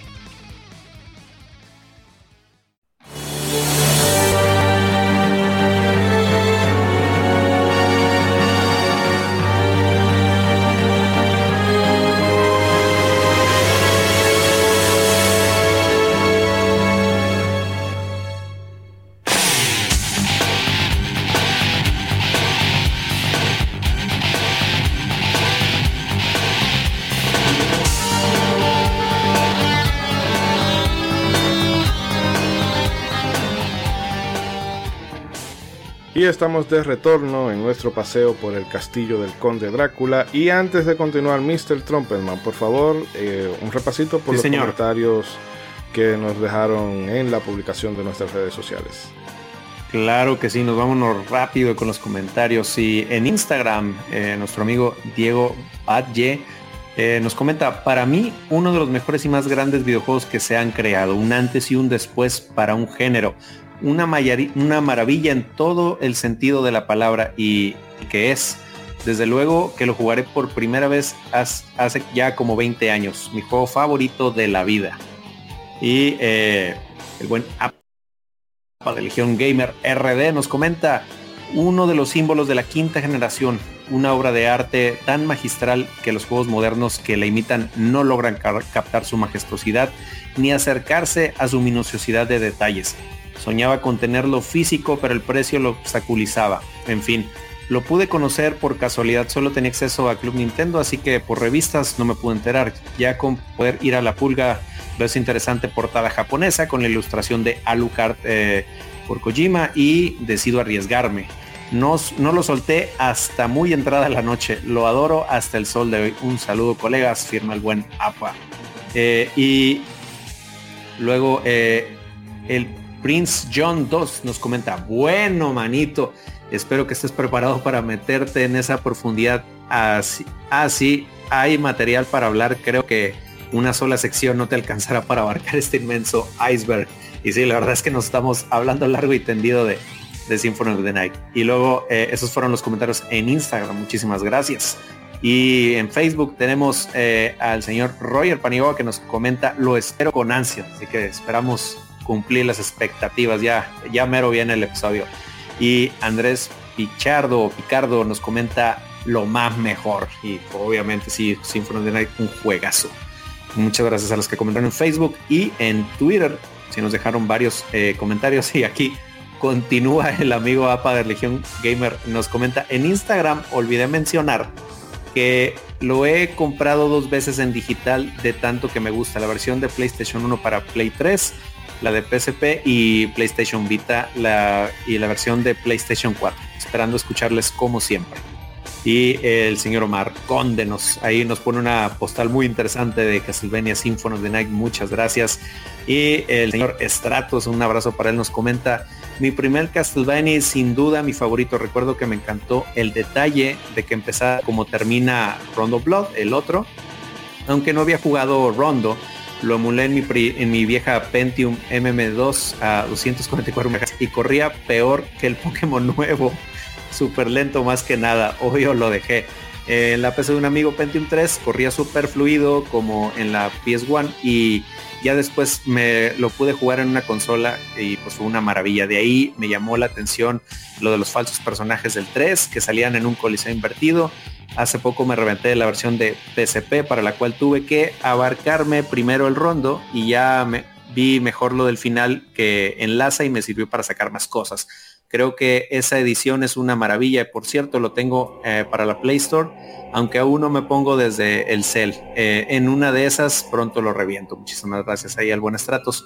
Y el buen Kendo, el Neo Retro Gamer, nos comenta, tengo que terminarlo. Ojalá, ojalá que puedas acabarlo. Y eh, el amigo Ferseo Javier nos comenta, eso de Metroidvania es algo que nunca me gustó. Le intentaron robar el mérito a Metroid haciendo lo mismo sin mejorarlo es como si ahora llamáramos a todos los juegos de peleas Street Fighter Fury. Además, eh, el bueno fue Castlevania 4 de la Super NES. Ahí nos comenta eh, el, buen Ferseo. Ahí, ahí, ahí tirando, tirando la pollita. Y nuestro amigo Iván de Pixel Sono nos comenta qué decir, me parece un juego perfecto, súper disfrutable a día de hoy y de la música pues os dejo a vosotros que yo no sé ni qué decir, que se me van las palabras y ahí le comentamos que pues no hace mucha falta extenderse con decir que la música acompaña, ya quedamos como los pro y, nos comenta, ¿y cómo acompaña? Madre mía, eso sí que es acompañar. Y eh, Omar Conde nos comenta que lo está jugando, así que esperamos que lo esté disfrutando.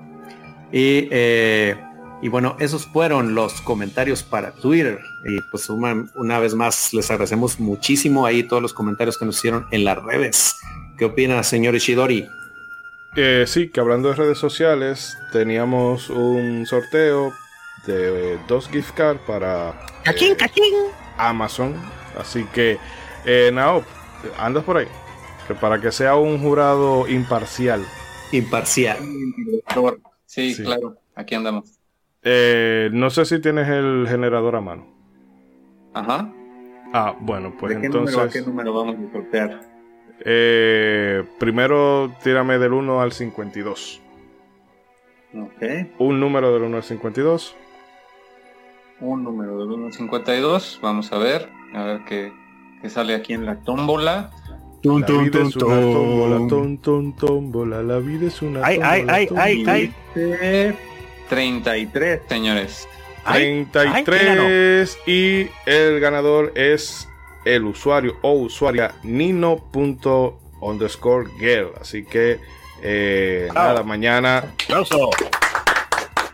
Mañana. ¿De Twitter o de Instagram? ¿De dónde? No, este es de Instagram. Mañana en Instagram vamos a hacer la publicación. Y ahora vamos a sacar el ganador o ganadora de nuestra cuenta de Twitter, donde eh, comentaron algunos, pero solo comentaron varios, pero algunos no llenaron el criterio, lamentando el caso. Iba a ser injusto. Anda. hay, que eh, cumplir, así, hay que así cumplir. que tírame uno del 1 al 9, por favor, Naop. Venga, redoble de tambores. Está más fácil. Y dice 4. Y el ganador del número 4 es el amigo Víctor Aguirre. ¡Bravo! Así que mañana temprano, bueno, ya cuando esto se publique, el ganador ya habrá despilfarrado esa gift card como mejor le parece. Sí, sí, sí. Así que muchas gracias a todos por participar y de nuevo gracias al amigo Rey que fue el facilitador de, a Rey eh, BGM. de este sí. Sigan su cuenta en tanto en Instagram como en Twitter. Lo pueden buscar Twitter. como VG Museum, de VG Museum. Así que denle calorcito. Él habla mucho en inglés, pero él es bien dominicano, habla español, ¿eh? Así que aunque ustedes lo escuchen escribiendo en inglés ahí, él habla mucho Ah, español. sí, aunque parezca caucásico también. Pero bueno, Exacto, que no puede ser más blanco. continuando con eh, hablando de Castlevania, bueno pues redondeando todo lo anterior, Castlevania Symphony Ah, volvemos, of the Night vería la luz en marzo de 1997 en Japón, luego en octubre y noviembre de ese mismo año en América y Europa respectivamente. Bueno, realmente tuvieron que esperar un mes tan de suerte. A pesar de que solo logró vender alrededor de unas 700.000 copias en su momento, lo que puede parecer poco, pero tomemos en consideración que era la época del boom de los polígonos y el 2D se veía como algo que ya debía de haber quedado en el pasado, entonces eh, hubo bastante prejuicio con eso, pero el caso es que poco a poco hemos visto que ha trascendido como uno de los juegos más influyentes de la historia, por lo menos. Y bueno, pese a esto, la travesía de Alucard por este castillo, eh, travesía que lo llevaría a enfrentarse tanto como a Richter Vermont y luego a los esbirros del conde Drácula, poco a poco se convertiría no solo en uno de los grandes Castlevania, como decía, sino en uno de los juegos que marcarían un antes y un después, terminando de cimentar las bases de un género que refinó. No estoy diciendo que inventó, porque después van a salir, ah, porque qué es esto, que Ah. refinó Super Metroid. Es decir, que como eh, mencionaba en un principio, Castlevania Symphony of the Night puso el Vania en el Metroidvania. Y chicos, eh, bueno, Pablo, si quieres comentar esos aspectos que más te hayan gustado de, de tu experiencia con este juego. O, Ahora el tiempo libre. Ok, bueno. pues, Este, antes, quizás sí valga la pena hacer la nota antes de que se me olvide que eh, para todos aquellos que creen que el Metroidvania es injustificado, yo solamente quiero ponerles una anécdota de- del desarrollo de ambos juegos para que vean cómo sí está justificado. Super Metroid, bueno, tomemos en cuenta que esto es un negocio, hay que vender, las empresas de videojuegos tienen que vender y por, lo, por ende están, tienen, tienen presiones de tiempo, de presupuesto, etcétera. En el caso de Super Metroid, ellos estaban antes del lanzamiento sufriendo por poder ensamblar el mapa de, de Super Metroid eh, correctamente para que no estuviera roto, para que todo estuviera en orden. Mientras que en Symphony of the Night ellos ya habían terminado el juego, ya habían terminado el mapa y dijeron, oigan, ¿y si les, y si les ponemos el doble de contenido con un castillo invertido? Y los dejaron, les dieron más tiempo. Hubo ciertas cosas que no alcanzaron a implementar, como decía ya Erdrick, que, que hay algunas cosas que se sienten incompletas, pero esto ya era extra. O sea, la mayoría de las cosas que ellos se propusieron hacer, lo lograron. Entonces, en general, Symphony of the Night es un juego que, si acaso peca de tener demasiado contenido, peca de estar, de hecho, muy mal balanceado, ya que eh, subes de nivel muchas cosas como los, este, los familiares. Ellos confiesan que esa es la manera de modular la dificultad. Pero Super Metroid siento que incluso estuvo más presionado y logró apenas salir, ¿no? Entonces yo creo que más allá de cuál es mejor o peor, yo siento que son diferentes, tienen sus méritos cada uno, pero sin duda los dos se merecen un lugar en este, en este gran pormantó que hemos inventado ahí para denominar estos juegos que realmente no tienen categoría, porque Symphony of the Night es un RPG y Super Metroid no. Entonces, pero bueno, eso es un No. debate para otra ocasión, me imagino. Pero en eso, y te vuelvo a dar la palabra ahora, de que mucha gente, no, pero es que decir un juego, llamar a un juego Metroidvania es como desmeritarlo algo. Pero el gran porcentaje de videojuegos indie, que me gustan, los juegos, los disfruto y todo lo que tú quieras, pero que también se suele argumentar mucho, bueno, que la creatividad en los AAA se ha perdido, pero la gran mayoría de los juegos indie, por lo menos de los que trascienden a los medios, suelen ser juegos que quieren imitar, a- o bueno, se inspiran en qué? Metroid y Castlevania Symphony of the Night, contra- eh, Super Metroid y Castlevania Symphony eh, of the Night concretamente. Eso es así. Entonces yo no creo que sea que se le esté quitando mérito a un, a un proyecto, sino que el mercadeo es así. Es un término, pega, la gente lo oye sí. y lo asocia rápido con lo que tú quieres vender. Y, y Sí, Metroid está delante de Vania. Sí, eh, exacto, digo, o sea, hablando del, del término, sinceramente yo soy de los detractores de, de llamar a los juegos Metroidvania, sinceramente, para mí es porque no lo puedes decir un plataformero de explota- de exploración, Muchas palabras. pues no se oye Es tan chido ni tan vendible, brother, este. Y yo, yo siento que también en esa parte como que los juegos indies ya sobreexplotaron el término porque cada que sale un juego indie eh, de plataformas de exploración, nunca falta la el eslogan de el Metroidvania definitivo. Y es como, a ver, compadre, ya acabo de ver cinco trailers Ya y todos me dijeron que, que era el Metroidvania definitivo, compadre. ¿Qué, Mm. qué onda? Sí, totalmente, ya, ya usaron, ¿no? Ya usaron. pero- Sí, co- como en su tiempo se abusó de, de los juegos procedurales. o sea, el Sí, pri- los no. primeros tres sí dices, ah, no manches, procedural, pero ya cuando veías el cincuentavo juego con, que, con niveles procedurales decías, oye, pues ya, ¿no? Cámbialo. Pues ya está bueno, ya. Ajá. Pero bueno, Pablo, para ya aclarado un poquito el debate de que no está aclarado, sino que simplemente No. dimos nuestra opinión y va, que y va a haber, mencionarlo, y va a había que haber- Sí, sí, Nos tenemos que desahogar. y va a haber gente un indignada diciéndonos de todo en los comentarios. La experiencia. Sí, pues eh, no me voy a extender ya mucho, creo que ya dije ya gran parte de lo que quería decir, nada más comentar que eh, sin duda este es uno, igual que Edric, este es uno de mis juegos favoritos de todos los tiempos. Eh, no sé si en el, eh, seguramente en el top 10 y en, el, en la cuestión de soundtracks, este está en el top 3, o sea, sin, sin lugar a dudas, este está en el top 3. Si no han visto temporada de Mega Mixtape sobre Castlevania Symphony of the Night es porque no lo han pedido, este, pero algún día llegará. Y sobre el juego en general, mi experiencia, como les dije, yo realmente lo probé, van a irse de espaldas. Yo cuando lo conocí, lo jugué y lo terminé prácticamente eh, de corrido esas tres cosas, fue por ahí de 2005, 2006. Me llegó muy tarde. Ya había salido creo incluso Lament of Innocence. Yo ubicaba perfectamente Lament of Innocence para más que, que Symphony of the Night.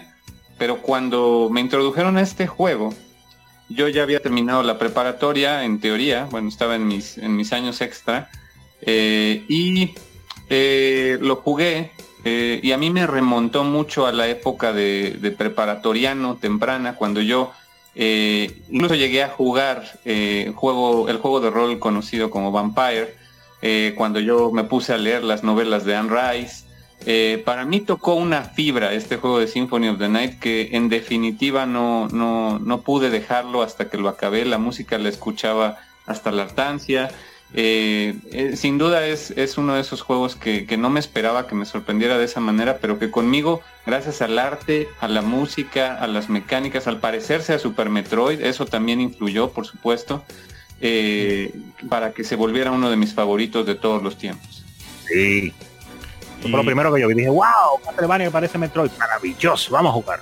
Que, bueno, para seguir tirándole más leña al, al fuego del debate, que por lo menos en el grupo de nosotros lo de Metroidvania era también un poco, de, no voy a decir despectivo, pero quizás un poco satírico. De bueno, es que esto es Metroidvania, mírale el mapa.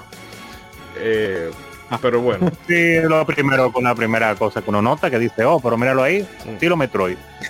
Pero bueno, que eso, con ese término pasó lo mismo que pasa con la palabra N, para que no nos vayan a censurar.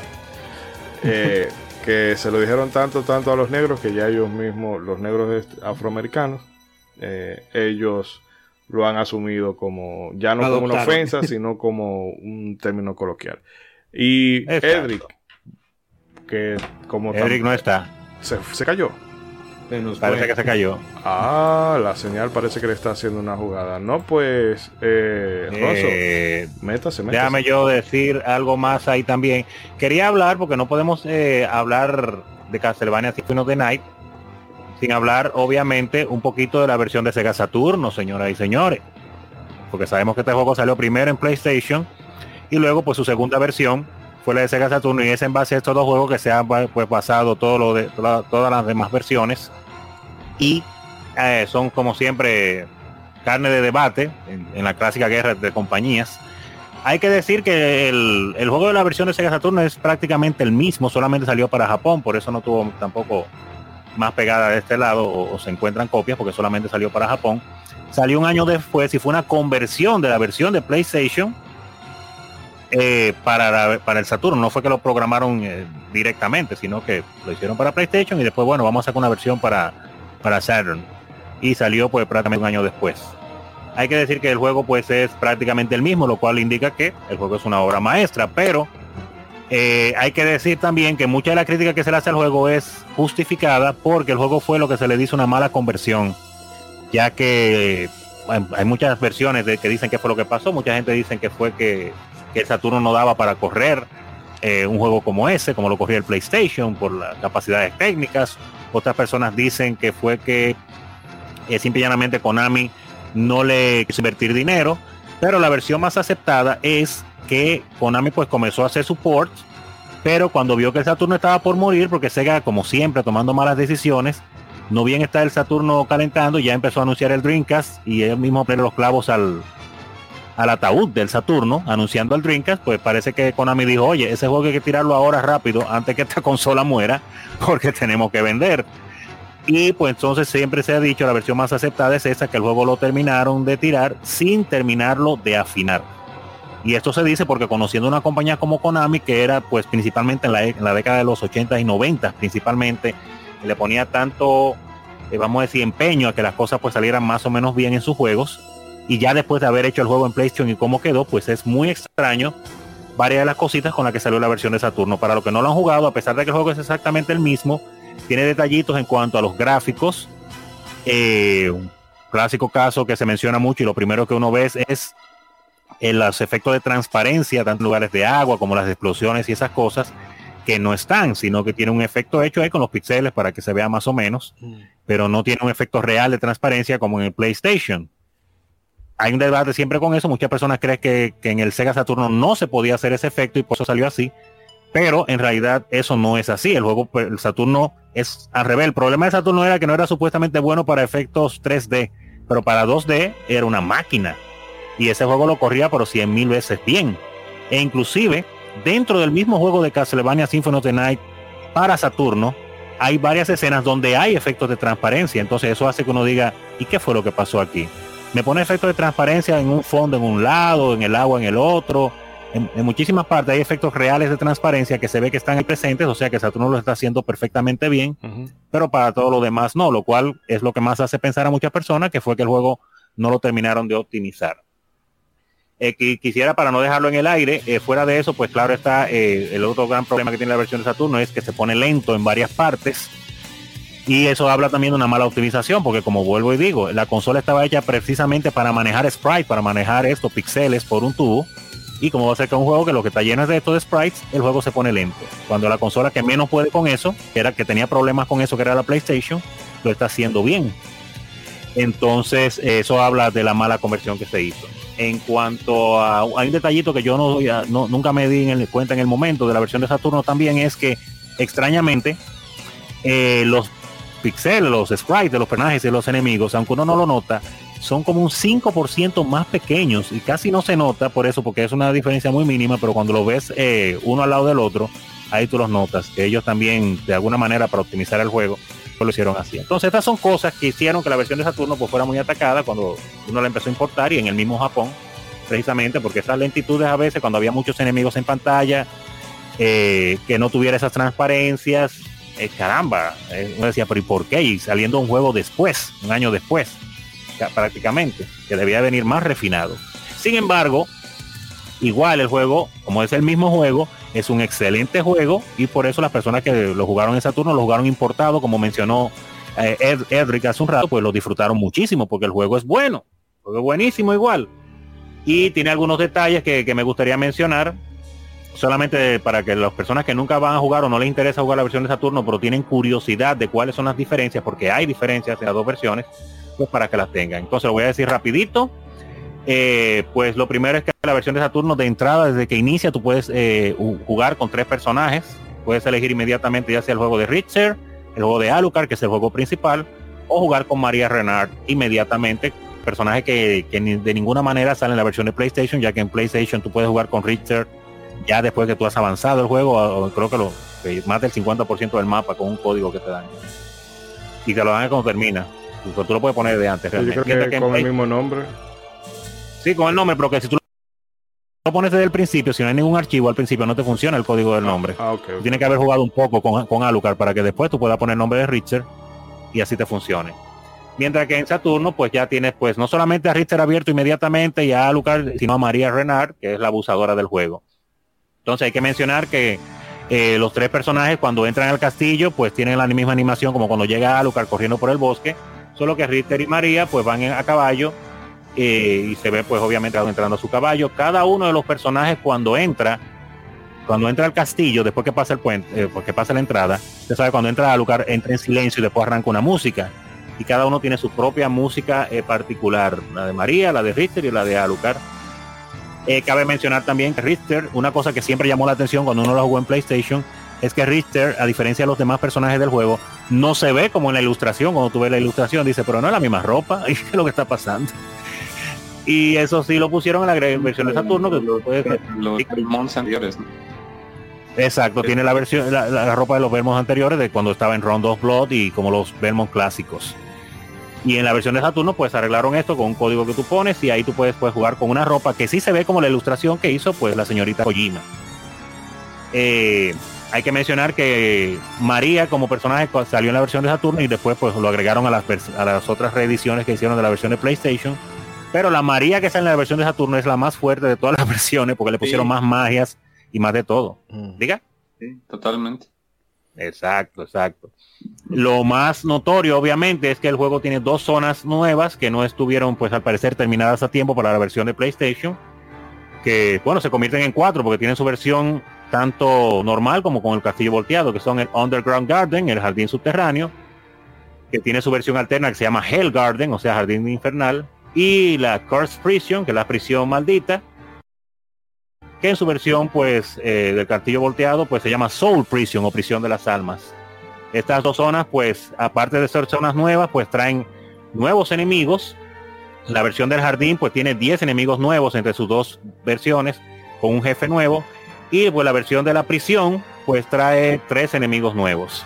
Eh, tengo entendido. Hay que mencionar que aparte de este jefe que aparece en el jardín, hay otro jefe que solamente está en la versión de, de Saturno, que es María. Tú te tienes que enfrentar con ella eh, para conseguir las gafas, a, diferencia, a, diferencia de la versión de PlayStation, que lamentablemente mm. te la da de una bella y tú te pierdes enfrentamiento.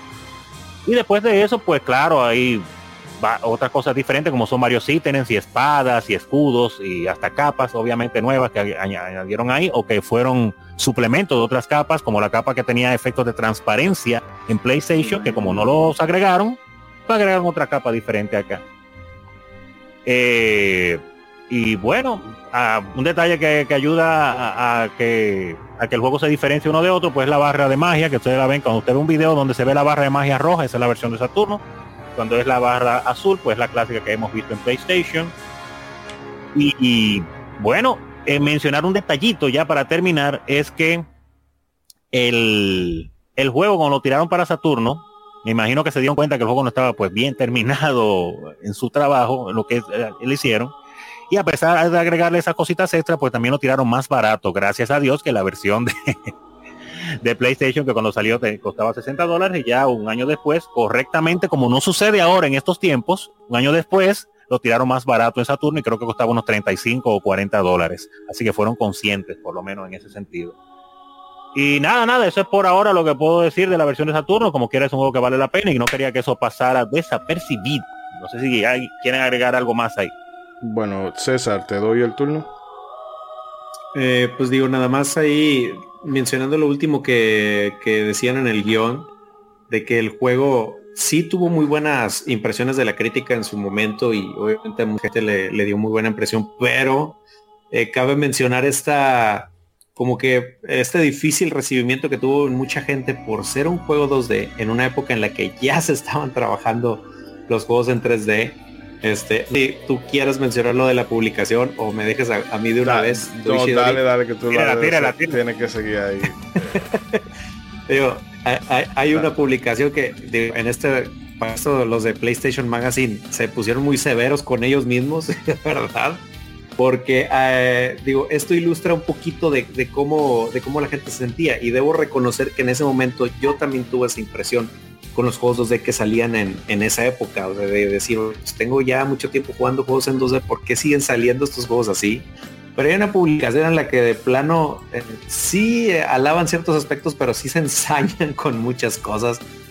O sea, nada más empezando la publicación empezamos leyendo de es un juego de plataformas de rol, es un terrible retorno a los juegos de, de Sega Mega Drive y Super NES, criminal. de los de los que creíamos habernos librado. O sea, Oye, oye. Así empieza el artículo, brother. O sea, y por ejemplo menciona cosas como que, eh, a ver, por aquí ya se me perdió. Pero, bueno, por ejemplo, lo que tanto alabamos a toda esta época de la música, decían, en segundo lugar, la música no puede compararse a la de un título de Super NES. Oh my God. En el juego, y ahí, ahí te, ahí te va esta, brother. En, es- en este juego hay algunos pasajes melodramáticos, pero la música suena más a una ocurrencia tardía que a algo preparado con tiempo.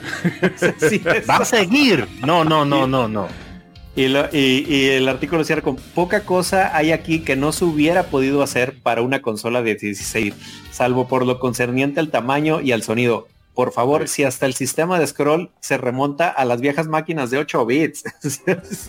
le pero- tiraron, pero No, tirado. eh, Y- eh, Era odio que le ten- eh, bueno, está Ah, bien. No, no, no, no, igual. Mejor me ahorro sin comentar. eh, No, pero nada pero más son- veces Pero son unos criminales. Son unos criminales. Sí, no. Todos tenemos muy presente la, la controversia que en su momento causó Wind Waker, pero antes de eso, Symphony of the Night ya había causado una controversia en, en el tipo de juego que hacía, digo, porque, pues digo, como lo mencionaba, con juegos como este, Symphony of the Night, con Mischief Makers para el Nintendo 64, juegazos Wow, sí. también, que son mis, desarrepenti- mis- de mis arrepentimientos como jugador, de que en esa época yo sí sentía de, híjole, sí está bueno el juego, pero pero pues ya está todo en 3D, como por qué siguen sacando este, tipo de juegos, pero afortunadamente el tiempo le dio la razón a, a estos juegos de, de 2D que, que, como bien mencionaba Ronzo, refinaban las dos dimensiones que ya llevamos disfrutando en la Super NES, las llevaban a otro nivel. Y qué bueno que Symphony of the Night eh, superó esas críticas y pues se quedó como un estandarte y como toda una, un- una superación de las 2D de, de aquella época. Como tú bien decías, realmente como que si hubiera valido la pena que estos juegos pegaran y, y- y dieran la posibilidad de tener juegos 2D más poderosos todavía. Exacto, exacto. Sí, Otro caso, otra cosa que quería, diga, diga. eh, no, y que quería mencionar esta leyenda que apócrifa, no sé si tiene alguna validez o si alguien puede confirmarla, de que existe la creencia de que Konami le dijo, Sony no quería saca- que le sacaran el juego porque como es 2D y el polígono era lo que estaba y todo eso. Y supuestamente Konami le dijo, bueno, me saca este juego o no te saco Metal Gear.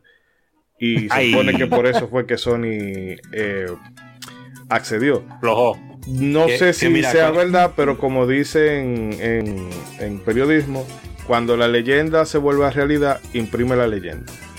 Sí, mira, que, que, ahí te mencionaba cuando me platicaste eso, algo de cierto de haber en la leyenda urbana, porque pues igual también Capcom le tuvo que este pues ahí rogar a Sony de que le dejara sacar Mega Man X4, porque pues precisamente era un título también en 2D y en ese momento como que lo que no, compadre, necesitamos 3D para vender la máquina. Entonces, algo de cierto de haber en eso. Es posible, pues ahora ellos pues tenían su miedo y en verdad con publicaciones como esa, haciendo opiniones como esa, no digo yo que el juego pues se vendiera pues mal en un inicio, porque mencionamos 700 mil unidades hace un rato que vendió, pero hay que ver el tiempo que duraron en venderse, porque inicialmente, eh, inclusive menciona un reportaje por ahí, creo que inicialmente entre Norteamérica y Europa al principio, los primeros meses, creo que se vendieron nada más como 60 mil copias, eso fue del boca a boca después que, que fue Sí. acelerando la- las ventas, pero se vendió muy, muy, muy, muy lento al principio. Creo que de esas de esas 16, eh, digo, de esas 700 mil fueron a, fueron a lo largo de, del 97. Pero de hecho yo escuchaba... yo escuchaba un podcast eh, que se llama Retrovania y uno de los participantes hablaba que él trabajaba en una tienda Ah. y él estaba muy emocionado porque el juego era era un- o sea él era muy fan de Castlevania y todo eso le, le emocionaba y para él vendérselo a la gente fue un tema que él incluso decía no yo dejaba el juego ahí horas y horas y horas y horas y Para que la gente lo viera. sí y era prácticamente como un vendedor de Amway tratando de convencer a algunos y algunos de los que lo lograban comprar sí terminaban enamorándose del juego pero la mayoría de la gente pasaba de largo entonces pues, Increíble, en ese- increíble. hubo mucho En ese momento te digo, lo... Ah, oh, perdón tú, no, ¿qué, qué Era una decir? época difícil porque el mismo PlayStation eh, no permitía el desarrollo de juegos en 2D, en scroll y todos estos temas. Pero por eso mismo es importante que si tienen oportunidad eh, chequen datos técnicos sobre cómo se desarrolló este juego que no vamos a alcanzar ya a mencionar porque de verdad son muchísimos que me gustaría mencionar, pero eh, para que se den cuenta de el ingenio que tuvieron que emplear los programadores para eh, crear un juego en 2D en una plataforma, en una consola que no lo permitía por medio de eh, texturas sobre polígonos superpuestas y que además lograron hacer algo que no hubieran logrado en un Super Nintendo o en una consola de 16 bits porque tenían muchos efectos, mezclaban, en sí el juego no es 2D, el juego está en un espacio 3D y tiene muchos Oh. polígonos 3D y, y simplemente están montados en diferentes planos y están eh, ocupando texturas, texturas animadas, etcétera. Y eh, es un montón de detalles técnicos que ellos se las ingeniaron para hacer el mejor plataformero 2D que se podía hacer con, con la tecnología de Sony, ¿no? Aun cuando ellos se lo pusieron tan difícil.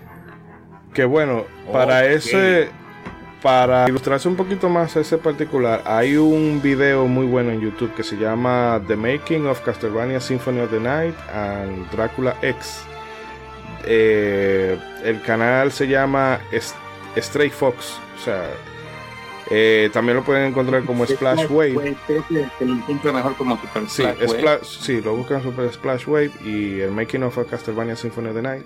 Y hay muchísimos detalles interesantísimos de, de cómo se desarrolló el juego. Que tiene más cabeza, como bien decía Nao. O sea, se le metió más seso de lo que pudiera aparentar. Que no es un. Ah, bueno, lo mismo que hacíamos en los 16 bits, vamos a hacerlo aquí. No es que sabemos que no, y sabemos Sí, que no, el no, 16 fue- no fue cabía. una proeza técnica. Sí, Sabemos fue que el una 16 bit proeza no cabía. O sea, Sí. desde que tú dices, sí, no, desde que tú dices, o sea, los simples objetos, o sea, tuvieron que hacer trucos ahí con los polígonos para simplemente un polígono ponerle las- la textura del objeto y para hacer las rotaciones, para hacer los ambientes, eh, era como era, era como un 2.5 de los que tenemos ahorita, pero Ujú. tempranos, bro. O sea, prácticamente sería como el abuelito de, de- de esos tipos de juegos. Y que de hecho la, ellos, para poder hacer los background, como no se podía hacer, eh, o sea, el, el- como dice, el scrolling no tenía el PlayStation de forma nativa, para ellos hacerlo era eh, básicamente el mismo proceso que ellos se hacía, eh, utilizaban para crear los personajes, era que se utilizaba para crear el background. Porque no tenía como esto que tiene el Super Nintendo, de que tú, bueno, bueno, tiene, en este plano se va moviendo eh, el fondo y aquí se va moviendo el personaje. No tenía nada de eso. No tenía el poderoso modo 7. Exacto. Y sí, Qué bueno, Ronzo. No sé si usted Ay. quería apuntar alguna cosita más de, de su experiencia jugable. No, mi experiencia, para, para cerrar, sí, de- en cuanto a la experiencia, decir algo que mencionó, que mencionaron anteriormente, y es que una de las cosas que, no me gustó del juego es precisamente lo fácil que me lo encontré. O sea, yo viniendo de jugar las demás Castlevania, que no es que son los juegos más difíciles del mundo, más después que tú tienes experiencia, pero este, debido al sistema de progresión que tiene con niveles y a la forma en como los enemigos, pues casi no varía la dificultad uno de otro, en cuanto a, a la fuerza con lo que te- el daño que te hacen, pues entonces el juego, pues tiene sus dos o tres zonas que son un poco difíciles, pero después que tú te, sin querer te pasaste y te, te paraste dos o tres niveles, pues ya pues tú lo acabas, ya, ya, ya es ponerle atención a los puzzles, obviamente, si sabes inglés, leer lo- los puzzles como lo de los anillos para voltear el castillo. Por favor, por favor, que, he visto varias personas que le ha pasado cuando uno, les recomienda este juego, son dos castillos, uno al derecho y uno al revés, que la- llegan al final del primer castillo y piensa que ya acabaron el juego y no han sido ni uno, ni dos, ni cinco personas a las que yo les he recomendado el juego y se quedan ahí. Y cuando les demuestro, cuando me dicen, ah, pero el juego no era tan bueno ni tan largo como decía, lo, lo volteaste el castillo. ¡Ah! Oh, sorpresa. No, que, Increíble que eso pase todavía en estos tiempos, pero pasa. que en el mismo podcast que yo citaba ahorita de Retrovania, uno de los muchachos decía, bueno, yo jugué el juego, lo acabé, dije, bueno, el final no es todo lo satisfactorio que me gusta, pero me gustó la experiencia y lo dejó así. Y entonces que ya cuando empezó la época de, de los foros y de los videos de YouTube, alguien le mencionó, no recuerdo qué zona del castillo invertido. Y él dijo, no, pero que yo no viste, yo no vi eso.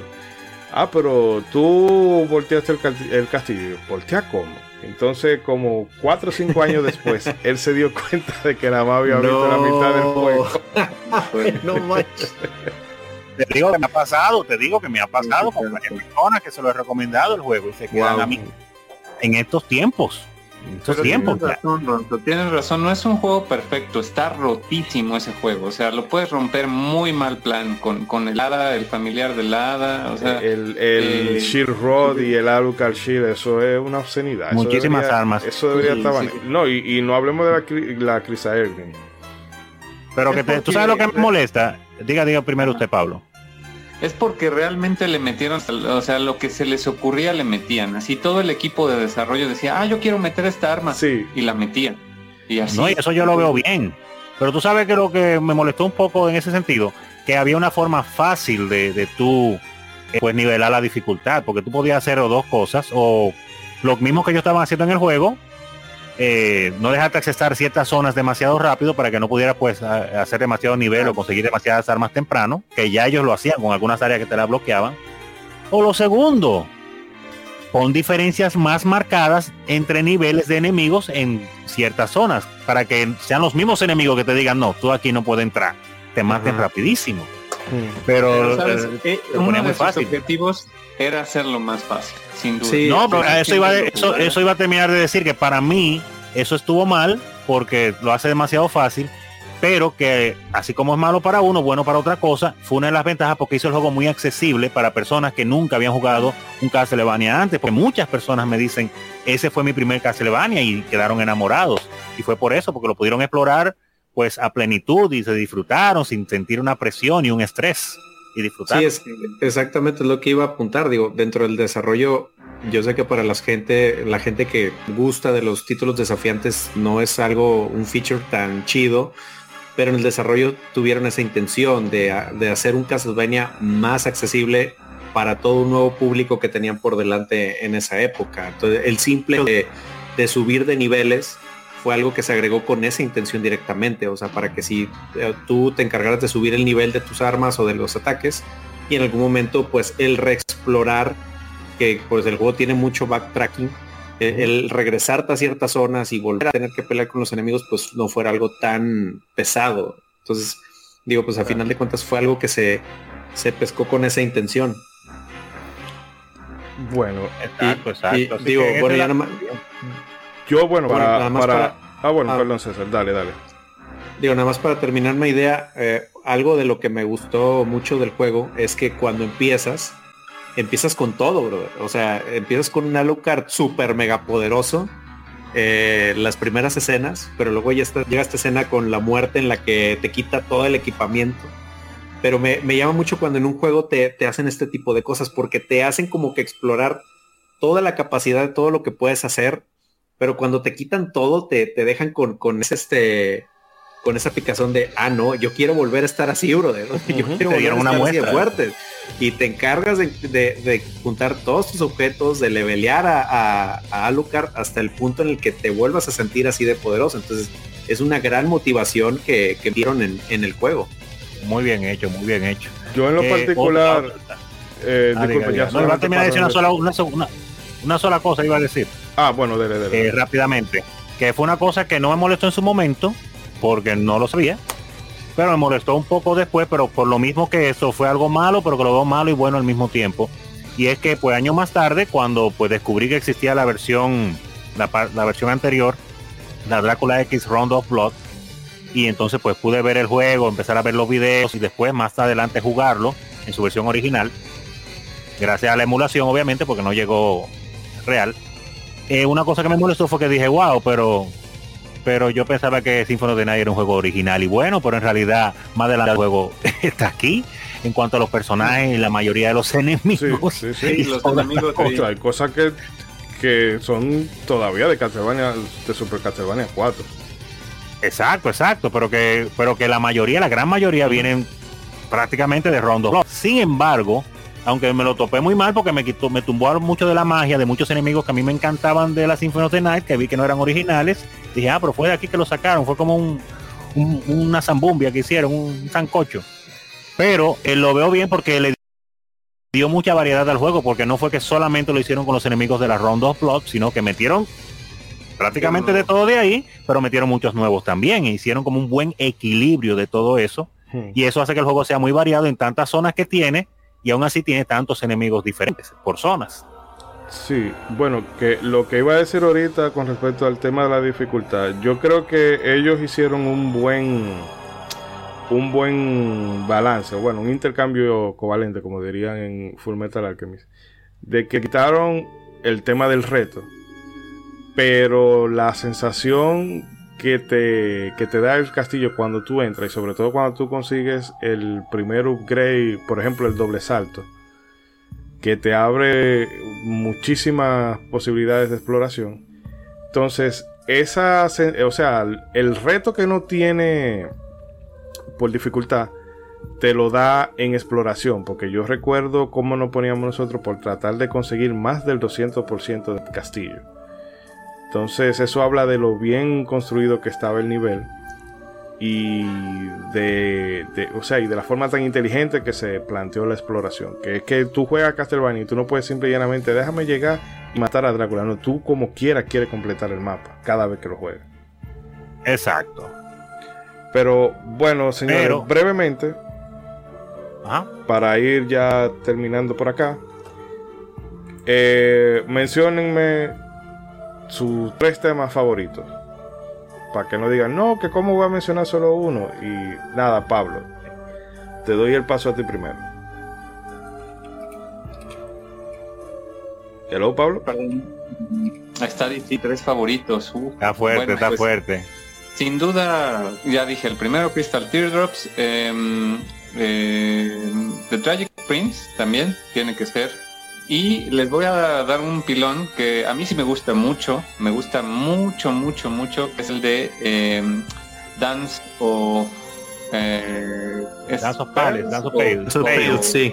Dance sí. en algunos lados viene como Pearls. Sí. Ese vals, ese vals a mí eh, realmente me, me encantó desde que lo escuché porque me recordaba a los vals de Shostakovich para, para el soundtrack de, de, Ojos Bien Cerrados, por ejemplo, una película. Sí. Y mm. eh, a mí me remontó otra vez a mi época preparatoriana y como anécdota curiosa de ese, de ese vals, han de saber que por acá tenemos el dato de que en México incluso hay, ha habido quinceañeras que lo han usado para su vals de 15 años. Tú sabes que, que yo quiero... Vaya.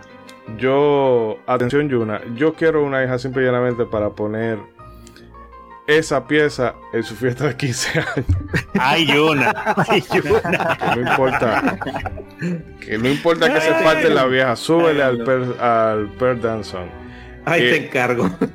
Eh, Ronzo, dígase ahí tres.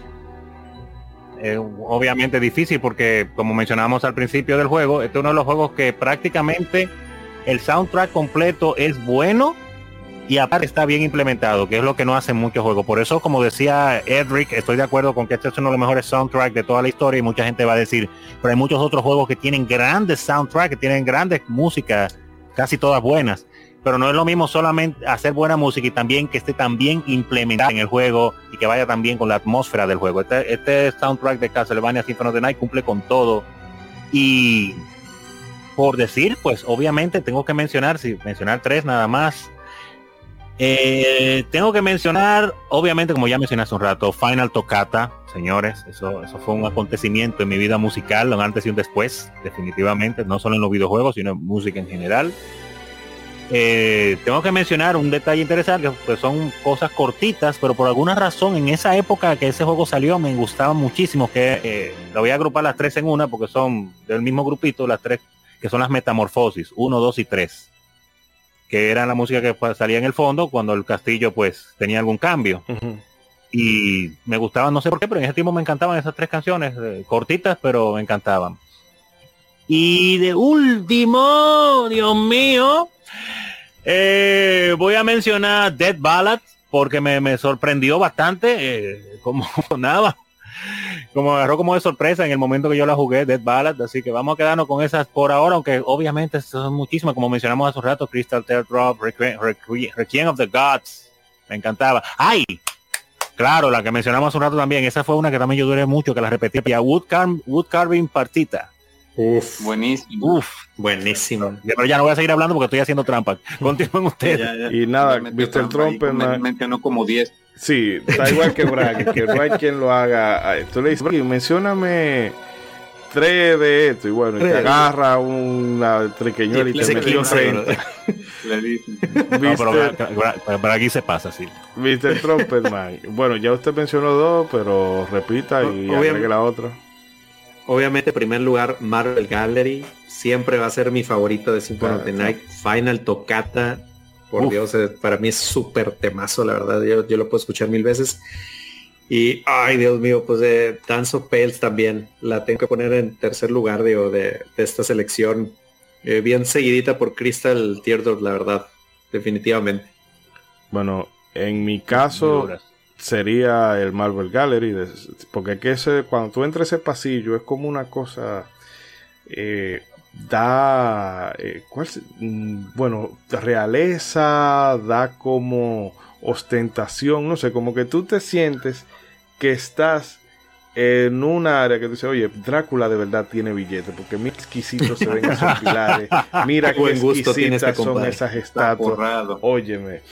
Y tendría que seguir con eh, Wandering Ghost, que decía, e, esa guitarra que tiene, que se me escapa ahora el nombre de, los guitarristas, de los guitarristas usó eh, Michiru para acompañar.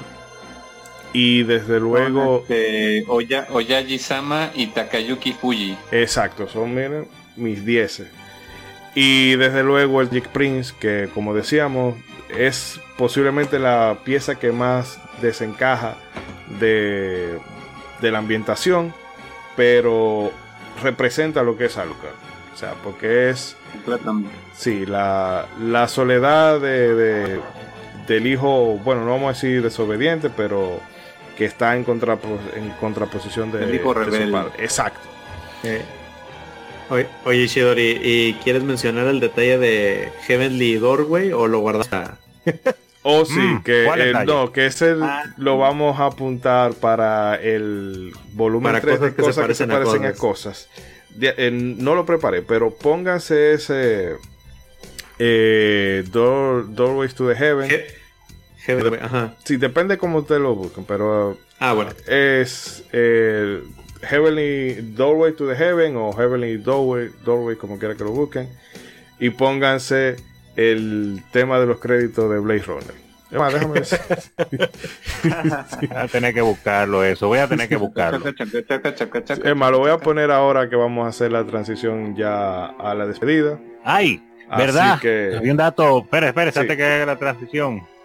Un último dato del juego que, que, que pues yo pasé desapercibido por muchísimos años y creo que fue el año pasado que, que me di cuenta de eso y es que ustedes saben que como mencionamos cuando el juego comienza, tú juegas el prólogo, eh, tú juegas el final de, de la Round of Blood. Una versión más fácil. Pero que eso no está solamente de lujo nada más para que lo veas el final. Sino que dependiendo de qué manera tú lo acabes, qué ítems tú uses y qué tan rápido tú acabes esa parte, pues Alucard comienza con los stats pues más altos en, en, el juego normal e inclusive te dan uno que otro ítem. Te dan bonus. Sí, sí. Exacto. Yo no sabía eso, pero para nada, en toda mi vida, 20 años sin saberlo. Pero aún así yo, sigo prefiriendo dejándome matar para que aparezca Ricta y María te todo Pero bueno, vamos entonces a pararnos por aquí. Realmente quisiéramos extendernos más, pero el tiempo apremia. Así que no se muevan, ya regresemos. Sí, sí.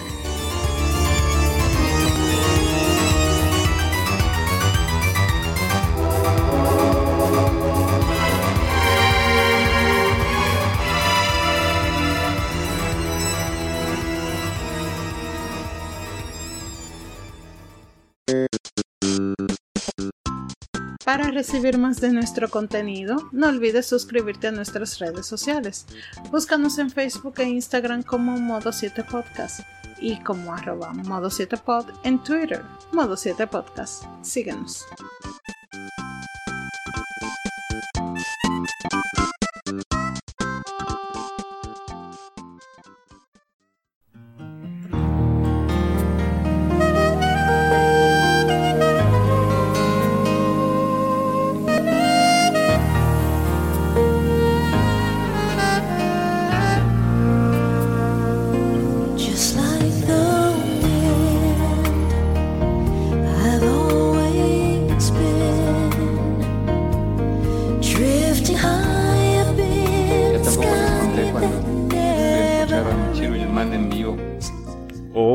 Pero eso, eso, agregarlo, eso tú lo vas a soltar ahora, espérate. Y bien, queridas amigas y amigos, Ah. llegamos ya al final del episodio que como hemos visto eh, ha quedado un poquito más largo de lo usual, pero increíblemente no hemos dicho yo creo que ni la mitad de la mitad de lo que quisiéramos decir. Pero de todas maneras, si ustedes se ponen todos a uno, nada, hacemos, no sé, un, un modo After Dark o cosa por el estilo. Pero mientras tanto, paso a despedir a los contertulios que nos han acompañado en esta noche. Empezando por el señor Nao, que Nao, ven, en buen dominicano, echa vaina, ven. Eh, Eso es eh, dominicano para presumir. No, bueno, pues solamente estaba comentando fuera del aire que se me pasó contarles que hubo una ocasión, bueno, para algunos hubo dos ocasiones en que pudieron escuchar a Michiro Yamane tocar en vivo acá en México, eh, hace muchos años ya, yo creo que desde 2017 o antes. Eh, vino y tuvo la fortuna de, bueno, tuve la fortuna de ir a uno de esos conciertos donde colaboró con una banda llamada Bombi Band, eh, o sobre todo con Brian Cubría, que era quien lideraba esa banda en aquel entonces. Y hici- hicieron un concierto completamente dedicado a la música de Symphony of the Night. Eh, y fue, fue uno de los mejores conciertos a los que he ido en mi vida. Lo puedo decir. Ya olvídense de música de cualquier tipo. Pues ver tocar a, a esta, a esta mujer que es una, una genio eh, realmente fue, fue muy, muy eh, increíble para mí. Y este muy recomendable que por lo menos si no han jugado Symphony of the Night, escuchen la música. Y yo, yo con eso los dejo, con la música. Ojalá algún, algún día pueda compartirles también infinidad de arreglos y versiones que hay de la música de este gran juego. No, no, realmente es, creo que eh, debería ser un deber patrio. De, Totalmente. que todo el mundo se escuche por lo menos una vez en su vida esa banda sonora de pe a pa. De todas maneras, les recordamos a las personas que si quieren escuchar más de Pablo y otras tantas recomendaciones, pueden seguir su proyecto Megamix Tape, que lo tienen disponible en todas las plataformas de audio. Y para la gente de México, por favor, Pablo, repite dónde pueden ubicar la aplicación de Freaking. Por supuesto, se escribe FRIK-IN. Eh, es una aplicación que está disponible en Android y iOS. Nos pueden seguir también en redes sociales y lo mismo Megamixtape en todas las redes sociales, todas las plataformas. Y muchas gracias nuevamente por eh, dejarme estar aquí en este aniversario tan importante y, y, pues muchas gracias a ustedes amigos. No, no, el año que viene, tú sabes, vamos a tratar de estar lo más cerquita posible y, y nada, tú sabes que las puertas de acá siempre están abiertas. Eh, um, Mr. Trumpetman. No, pues muy eh, agradecido obviamente de que Pablo no- nos haya acompañado. Y Vibrar el poder. Uf, por favor. y no, pues también muy eh, emocionado de poder hablar de este título que como lo decía al principio es uno de los estándares de época de los 32 bits de la primera PlayStation, que hay infinidad de cosas que hablar de este juego en todos los aspectos. El simple hecho el musical, que para todos los que quieran eh, escuchar todo un rollo más sobre la música de Symphony of the Night, eh, ahí váyanse al primer episodio de Pixel Sonoro, que Iván me va a matar por ma- mandar a la gente a su primer episodio, pero la verdad es que se avienta un sinfín de muy buenísimos detalles sobre toda la música de Symphony of the Night, así que muy agradecidos porque nos acompañaran y pues aquí nos seguimos escuchando. Excelente, Mr. Ronzo. Mr. Ronzo, bueno, claro está, aparte de agradecerle a ustedes que han estado pues conmigo hoy comentando este gran juego que siempre es tan agradable eh, pues hablarlo a las personas que nos están escuchando. Hasta aquí, como siempre.